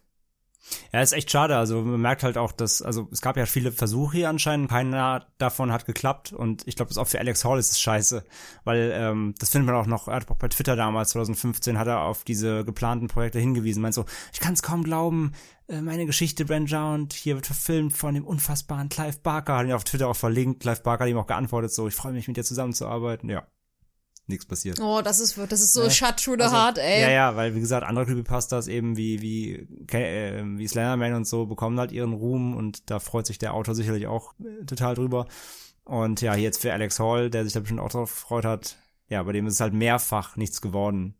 Ja, es ist, es ist wirklich schade, aber ich glaube gerade der, also wenn man jetzt noch diese zwei anderen Arcs bedenkt, ich glaube, das ist unfassbar schwer, das zu verfilmen. Ja, wie du gerade sagst, entweder beschränkt sich dann auf den ersten oder man braucht eben wirklich dann eine mehrteilige Netflix-Serie irgendwie. Also Bock hätte ich schon drauf, muss ich sagen, aber ich hätte auch ein bisschen Angst, was draus werden würde. Sie könnten mich heransetzen. Ich glaube, ich würde was Gutes ja, du machst machen. Wieder, du machst dann wieder das Drehbuch. Ja, ja, ich würde es hinbekommen. direkt, direkt nach deiner Siren Head Serie und nach der Sun Vanish Serie. Ja, ja, ja. ja. Ich sehe mich da, ich sehe mich da. Aber eine ganz wichtige Frage, da kann ich mich nämlich gar nicht mehr dran erinnern an André, wenn wir jetzt noch mal ein bisschen über die Creepypasta sprechen. Kanntest du die vorher eigentlich? Ja, ja, ich kannte die. Also den Original Arc kannte ich, ja. Okay, weil ja. ich war mir nämlich nicht mehr sicher, als wir damals mit dem Podcast angefangen haben, ob du da schon Ben Drown kanntest Doch, oder kannte nicht. ich, ja, ja. Das kannte ich. Also die, die ganz, vielleicht nicht alle Details, aber halt vor allem diese Statue, weil die ist mittlerweile so berühmt. Ja, das stimmt, das stimmt. Die ist sehr ähm, ikonisch. Also, dass, dass es das gibt und dass dieser Statue und dass es halt so eine, dass es ein besessenes Videospiel gibt, das wusste ich, ja. Vielleicht nicht alle Details, aber den ersten Arc so grob, worum es geht, ähm, das kannte ich schon. Aber ich kannte jetzt halt nicht die ganzen Details da, bis ins Tiefste, halt mit Judiceable und den Mitbewohner und hast nicht gesehen. Das wusste ich vielleicht nicht. Aber ja, generell die Creepypasta war mir schon bekannt, ja. Aber Franzi, du kannst die wahrscheinlich schon vorher, ne? Ich also natürlich komplett und auswendig und hast die 20 Mal gelesen. Ich kannte die Creepypasta relativ wirklich so, wo sie noch in den Anfängen steckte, also den Haunted Cartridge Arc nenne ich ihn jetzt mal, denn ich bin da damals witzigerweise über ein Fanart drüber gestoßen, weil nachdem das so, ich sag mal, ein knappes Jahr später kann man sagen, also im Jahr 2011, wo das dann so richtig, also das hatte ja relativ schnell einen Hype und ich habe immer so Fanarts gesehen und dachte immer, was zeichnen die denn für einen komischen Legen und was soll das bedeuten? Und immer, you shouldn't have done that und you've made a terrible fate und alles sowas hat man gelesen und dann habe ich irgendwann halt mal dazu gelesen, so, ha, Ben Drowned, Creepypasta. Und dann dachte ich mir, ah, was ist das? Und dann habe ich mich damals im Wohnheim natürlich Na klar. mal ins Bett gekuschelt, habe mir das alles mal durchgelesen, konnte und mir die Videos angeguckt, konnte äh, neben der ganzen Tatsache, dass es da eh schon super gruselig war, dann natürlich ein paar Nächte nicht schlafen. Aber Also während da dein Schrank auf und zu ging, hast du hier schön Ben Drowned reingezogen. Ja, genau das, genau das. Und fand die damals echt gruselig, aber weil sie auch einfach echt gut geschrieben war. Und da, zu der Zeit war es ja noch so, da hat man auch spekuliert, oh Gott, ist das echt? Ist das wirklich passiert? Oder oh Gott, gibt's wirklich so ein verfluchtes Videospiel? Es ist ja so, dass der Alex Hall sich ja erst im zweiten Arc bekannt, also so revealed hat an die Öffentlichkeit. Und das ist natürlich krass, wenn sowas in einem Forum auftaucht, in so ein X-Paranormal-Forum, dann denkt man natürlich erstmal so, oh, okay, ist das wirklich echt oder ist das jetzt ausgedacht? Und das war halt echt spannend, da dann zu lesen, dann, oh Gott sei Dank, okay, es ist wirklich nur ausgedacht, aber. Ja, man kann das auch in den heutigen, in den Videos jetzt von diesem Jahr, den neuen Videos vom dritten Arc, kann man das immer in den Kommentaren so schön lesen, wo viele, die damals es auch begleitet haben und verfolgt schon haben, so schreiben so, ah, ich kann mich noch dran erinnern, damals, als ich irgendwie zehn Jahre alt war, das sind ganz schön junge Leute, fällt gerade auf, ähm, äh, als ich irgendwie noch zehn, elf Jahre alt war, wo ich alles dachte, das wäre echt und mich, mich fast eingeschissen habe. Und heute weiß ich es besser. Ja, aber sowas ist ja auch gruselig. Das ist schon, das ist schon cool. Und man merkt halt auch, wie viele Leute das halt über diese ganze Dekade, jetzt muss ich jetzt überlegen, sind zehn Jahre, ne? Ähm, das verfolgt haben. Und halt jetzt, jetzt alle so schreiben, so von wegen so, oh krass, ey, und was für eine Zeit und so lange verfolgt und jetzt endlich ist es zu Ende gebracht und habe es damals schon 2010 immer in allen Foren verfolgt und so. Das ist schon cool, ja. Ich finde es aber auch schön, dass das so ein interaktives Ding geworden ist. Also, dass die Spieler am Ende doch so ein bisschen entschieden haben, auch mit dem Glitch allein. So, soll Sarah jetzt den Glitch ausführen oder soll sie ihn halt nicht ausführen? Das finde ich cool, dass der Alex dann halt nicht gesagt hat, ja, ich habe jetzt aber darauf Bock, sondern dass er wahrscheinlich, ich, ich stelle mir halt vor, dass er an seiner Zimmerwand so ein riesiges Diagramm hatte, so was mache ich, wenn die Spieler das sagen und was mache ich, wenn die Spieler das sagen. Und ich würde gerne mal wissen, ob er mit dem Ende, was die Spieler ja mitgeschrieben haben, zufrieden ist. Ja, das stimmt. Ja, ja, genau, das wollte ich auch noch sagen. Man muss ja überlegen, dass er ja für die Eventualitäten, wenn die Spieler was anderes entschieden hätten, hätte er auch einen anderen Verlauf haben müssen. Das heißt, den muss er ja auch vorbereitet haben mit allem. Ja. Mit Videos vielleicht, mit, mit, mit, mit Texten. Das muss er ja alles schon vorbereitet haben. Wenn die anders entschieden hätten, hätte er ja anders das enden lassen müssen wahrscheinlich. Das würde das mich mal interessieren, krass. ob er sich dann sagt, ja, wieso wollten ihr Idioten diesen blöden Glitch jetzt ausführen? Das will ich nicht. So, lasst das doch alles, wie es ist. So. Ja. Aber es ist halt sehr, sehr spannend. Und ich glaube aber, ich, ich kann mir vorstellen, dass er wahrscheinlich am Ende da saß und erstmal ganz erleichtert so, ausgeatmet, ja, dass es jetzt so ein Ende gefunden hat. Weil ich glaube, das ist für jemanden, der sich so ein Universum ja ausdenkt, natürlich zu dem einen eine Heidenarbeit, aber ich glaube auch so eine Mischung aus, dass man bestimmt traurig ist, dass ich meine, es ist ja mega der Kult geworden, einfach Ben Drown. Das kennt ja mittlerweile, also kennen ja wirklich viele, die sich damit, also fast jeder, der sich damit beschäftigt, oder zumindest hat man es mal gehört. Mhm. So. Und ich glaube, das ist dann halt so eine Mischung aus, dass man ein bisschen traurig ist, dass man jetzt dieses Projekt beendet hat, aber man ist, glaube ich, auch super erleichtert. Ja, muss man überlegen, ne? Das, das habe ich auch noch gefunden auf Twitter, haben wir jetzt gar nicht mit erwähnt in, den, in dem Recherchepart. Es gab 2016, hatte ich noch einen Tweet gesehen, da wurde er angeschrieben auf Twitter, hey, wie sieht's denn aus mit dem dritten Arc? Kommt da noch was? Und da hat er geschrieben, auf jeden Fall auch dieses Jahr. Oh, krass. Also 2016 war ja schon, also war er dran am Arbeiten und hat, war sich sicher, es kommt noch dieses Jahr. Naja, und dann ist es vier Jahre später erst erschienen. Aber es ist wie bei, wie bei so vielen Sachen. Gut, Ding will manchmal Weile haben. Also okay, dass der Arc jetzt so super verwirrend war, ist eine andere Sache. Aber ich finde es immer besser, sich dann doch Zeit zu lassen, weil gerade durch diese ganze interaktive User-Geschichte, da braucht man ja einfach auch echt viel Zeit für. Ich glaube, das ja, ist ja, er was. Hat auch, er hat ja auch in einem der Einträge geschrieben von wegen, er will sich lieber Zeit lassen, es nicht hinrotzen so. Ja, Und das ist ja auch gut. okay so. Ja, ja. Aber es trotzdem muss überlegen. Ne? Also er hat fest geplant, es 2016 zu veröffentlichen. Und dann hat es noch vier Jahre gedauert, das fertigzustellen. Das ist schon, da merkst du, was da für eine Arbeit hintersteckt. Ich möchte, dass er das mal als irgendwie als so ein Extended-Ding rausbringt, wo du alle alternativen Enden noch siehst. Ja, das wäre spannend und ein Making-of. Das würde ich auch ich, cool ich hoffe, er hat irgendwas vorbereitet, wo man seine ganze Arbeit dran sieht. Nee, allein, wie gesagt halt, ne, die Videos erstellen, diese, er muss ja auch erstmal, und er muss erstmal hinbekommen mit dem Spiel am Rechner, mit den Emulatoren, diesem Cheat, ähm, Modulen und so weiter. Er muss das ja das Spiel erstmal so hingeglitscht bekommen, damit es, damit es das tut, was er sich vorstellt. Damit es zu seiner Geschichte passt. Das stimmt.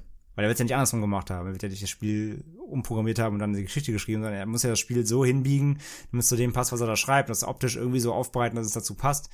Und ich glaube, allein das dauert wahrscheinlich ewig. Du musst wahrscheinlich pro Szene rumprobieren, so wie kriege ich das jetzt hin, dass Link jetzt so macht und wie kriege ich es jetzt hin, dass da jetzt ein Gegner erscheint, der da nicht hingehört und hast nicht gesehen. Ich glaube, allein das dauert ewig. Das kann ich mir auch gut vorstellen, ja. Plus, wie du gesagt hast, dann eben die Eventualitäten äh, mit einzuberechnen. Was ist, wenn die User das machen? Was ist, wenn die das machen? Wie reagiere ich dann? Wie führe ich es dann hier weiter, da weiter? Ja, schon echt, echt, ein, echt ein Riesenaufwand, glaube ich, hinter. Wenn ich sowas könnte, ne? So Emulatoren bearbeiten, oh, ich würde sowas, glaube ich, auch versuchen zu machen. Mit welchem Spiel? Mm, Dragon Age. Oder Bioshock. Nein, ich, ich finde halt solche interaktiven Sachen so super spannend, halt sei es sowas wie Post-Content oder das Unvanished oder Dear David. Das macht Spaß, sowas live mitzuverfolgen, wie sowas halt, wie solche Geschichten entstehen. Sowas finde ich einfach super spannend. Ja, das stimmt. Und sowas macht einfach Spaß zu lesen und irgendwie ein bisschen auch ein Teil davon zu sein. Ich sage ja, ich finde das immer auch spannend, dass, dass sowas noch nicht auch längst im, im, im Serienbereich Standard, äh, nicht Standard, aber zumindest öfter genutzt wird. Ich meine, es gab ja auf Netflix dieses äh, Black Mirror Bender Snatch. Das war ja zum ersten Mal, dass du eingreifen konntest. Du kannst ja mit der Fernbedienung an gewissen Punkten sagen, wie es weitergehen soll. Ja, Das ist halt so, also ich, ich glaube, das ist auch so ein bisschen die Zukunft, die Leute mehr einzubeziehen in Kram. Ich meine, klar, das ist aufwendiger, weil du halt immer zwei, mindestens zwei verschiedene Wege machen musst. Ich meine, in Videospielen ist das ja schon gang und gäbe, ne, mit, mit äh, so Quantic Dream Spielen, sowas man kennt, so Heavy Rain oder jetzt hier ähm, Detroit. Detroit Become Human und so weiter und verschiedene Wege, aber das ist natürlich mega Aufwand. Wenn du das natürlich dann auch jetzt in einer echten Serie echt drehen musst mit Schauspielern, ne, dann verschiedene Wege und so weiter. Aber ich glaube schon, dass das der Weg der Medien ist, dass die User mitbestimmen können, was passiert. Ja. Das ist immer noch mal eine andere Spannungskurve erzeugt, beziehungsweise du gerätst dann in eine ganz andere Abhängigkeit. Weil wenn Mhm. du selber mitbestimmst, was, was passiert, willst du noch mehr dranbleiben, weil du das ja mitbestimmt hast. Du sagst Ja. dann, ich habe das jetzt entschieden, also will ich ja auch sehen, wie es weitergeht. Weil wäre das so schön, wenn man so Filme guckt, manchmal sagt, oh, wie kann so ein Charakter nur so handeln? Ich würde das ganz anders machen. Und dann könntest du sagen, und jetzt machst du es bitte anders. Ja, ja, und genau. vielleicht ist die Entscheidung dann total bescheuert und man stirbt und denkt sich, na gut, ich, ich nehme alles zurück. Ja, ich habe nichts gesagt. Ja, aber deswegen, ich glaube, das macht das schon viel aus hier, dass du eine gewisse Art des Beeinflussens hast. Ja, aber auf jeden Fall Ben Drowned, eine der besten Creepypastas, würde ich mal sagen. Eine der bekanntesten, wenn nicht sogar neben Slenderman die bekannteste. Ja, und wie gesagt, also den, im ersten Arc gehe ich mit. Ähm, die anderen beiden finde ich, wie gesagt, beachtlich vom Aufwand. Alles, alles cool. Tolle Ideen. Sind für mich aber so irgendwie so ungreifbar. Ich finde den ersten Arc, der ist so am mitverfolgens, nicht verfolgenswertesten, aber den kannst du am besten, finde aus meiner Perspektive kannst du den am besten mitfühlen. Da Ja. kannst du dich irgendwie noch reinversetzen. So, wenn du derjenige wärst, der, ich weiß jetzt, ich habe ich hab schon viele Spiele auf dem Flohmarkt gekauft. Da kann man sich reinversetzen. So, wenn ich auf dem, auf dem Flohmarkt irgend so ein komisches Spiel finden würde und pack das in meine Konsole und plötzlich passieren da super skurrile Dinge, das kann man irgendwie nachvollziehen. Und dann ab dem zweiten Arc wird's dann halt einfach sehr abstrus und außerweltlich und dann wird's halt sehr Fantasy und dann ist finde ich da bin ich dann nicht mehr so involviert so was so ne die die Nachvollziehbarkeit angeht. Aber den ersten den kann man finde ich gut mitfühlen Und ich wüsste, mir ist gerade eingefallen, ich wüsste, wenn sie es verfilmen würden, was sie für eine Szene reinbringen würden. Jetzt kommt's. Hundertprozentig. Das habe ich mich nämlich, wo wir vorhin drüber gesprochen haben, über diese Postings, hat, habe ich gedacht, bin ich froh, dass er das nicht reingebracht hat, weil das wäre so ein Horrorfilm-Klischee. Nämlich dieses typische, ich habe was Verfluchtes, ich werf's in den Mülleimer und verbrenne es einfach. Und dann am nächsten Tag liegt's aber da. so, ja, genau. Und dann dachte ich, wette, wenn ich, ich, also sollten sie es je, jemals verfilmen, ich wette jetzt hier an dieser Stelle, dass sie das da reinbringen würden. Hundertprozentig. Ja wahrscheinlich schmeiß aus dem Fenster am nächsten Morgen steckt's wieder im N64 Ja, genau, genau, irgendwie sowas. Oder es wird mit der Post, er kriegt dann einen Brief und er hat den See geschmissen, da ist ein bisschen Moos dran, der denkt, sich, oh, was ist das denn? Und dann, oh mein Gott, das Modul, oder? und er guckt morgens aus dem Fenster und steht die die, die Ben-Statue im Garten so Schock Schockeffekt Oder seine Freundin kommt oder vom Protagonisten und sagt dann, oh, guck mal hier, ich habe was mitgebracht für dich, habe ich bekommen. So, oh, der, ähm, der, der, die Cartridge, so, irgendwie so ein Quatsch. Oder der Mitbewohner sitzt morgens am Frühstückstisch vor so einer Zeitung und er klippt- klappt die Zeitung so runter und hat er das Ben-Gesicht. So, ah. Ja, sowas würde auch, oder locker so Jumpscares, dass er in den Spiegel guckt und diese, die, dieses Hinter typische. steht die Statue. Nee, nee, dass aber sein Gesicht sich so verzerrt so. Nein, und dann splittert der Spiegel und dann ist er wieder normal. Halt so ein Kram. Ich wette halt, und das ist das Schlimme, die würden aus Ben Drown, wenn sie einen Film draus machen, würden locker so ein richtig unangenehm Ja, ja. Teenie-Blatt draus machen. so Blumhouse, Schock, Value. -Kram. Ja, und ich finde, man könnte es halt so, so gut machen mit, also man könnte da einen guten Film draus machen, glaube ich. So mit diesem, bildet er sich das ein oder ist er einfach so, also so ist es wirklich nur, ist es, gibt es Ben wirklich oder verschmilzt es halt, ist er einfach wirklich vielleicht so anfällig, dass er sich das einbildet? Man weiß es nicht, aber ich glaube leider, wenn sie das jemals verfilmen, wird's unangenehm. Auf eine nicht gute Weise. Unangenehm. Ja, genau. Ja, schauen wir mal. Ja, dann wären wir am Ende dieser Episode. Wir haben es geschafft. Ja, we Ben did it. Drowned, we did it. you shouldn't have done that. wir hoffen, es rächt sich nicht. Und äh, ja, wir hoffen, Ben lässt uns in Ruhe. Ja, aber wir hoffen, ihr, äh, euch hat's gefallen. Wir hoffen, ihr seid jetzt ähm, ein bisschen klüger. Wie gesagt, klar, lange Folge, viel Infos, viel verwirrende Geschichte. Deswegen guckt euch ein bisschen durch die Videos. Das äh, macht's noch mal veranschaulicht es einfach nochmal. Dann könnt ihr es, glaube ich, noch ein bisschen besser nachvollziehen, was da genau passiert.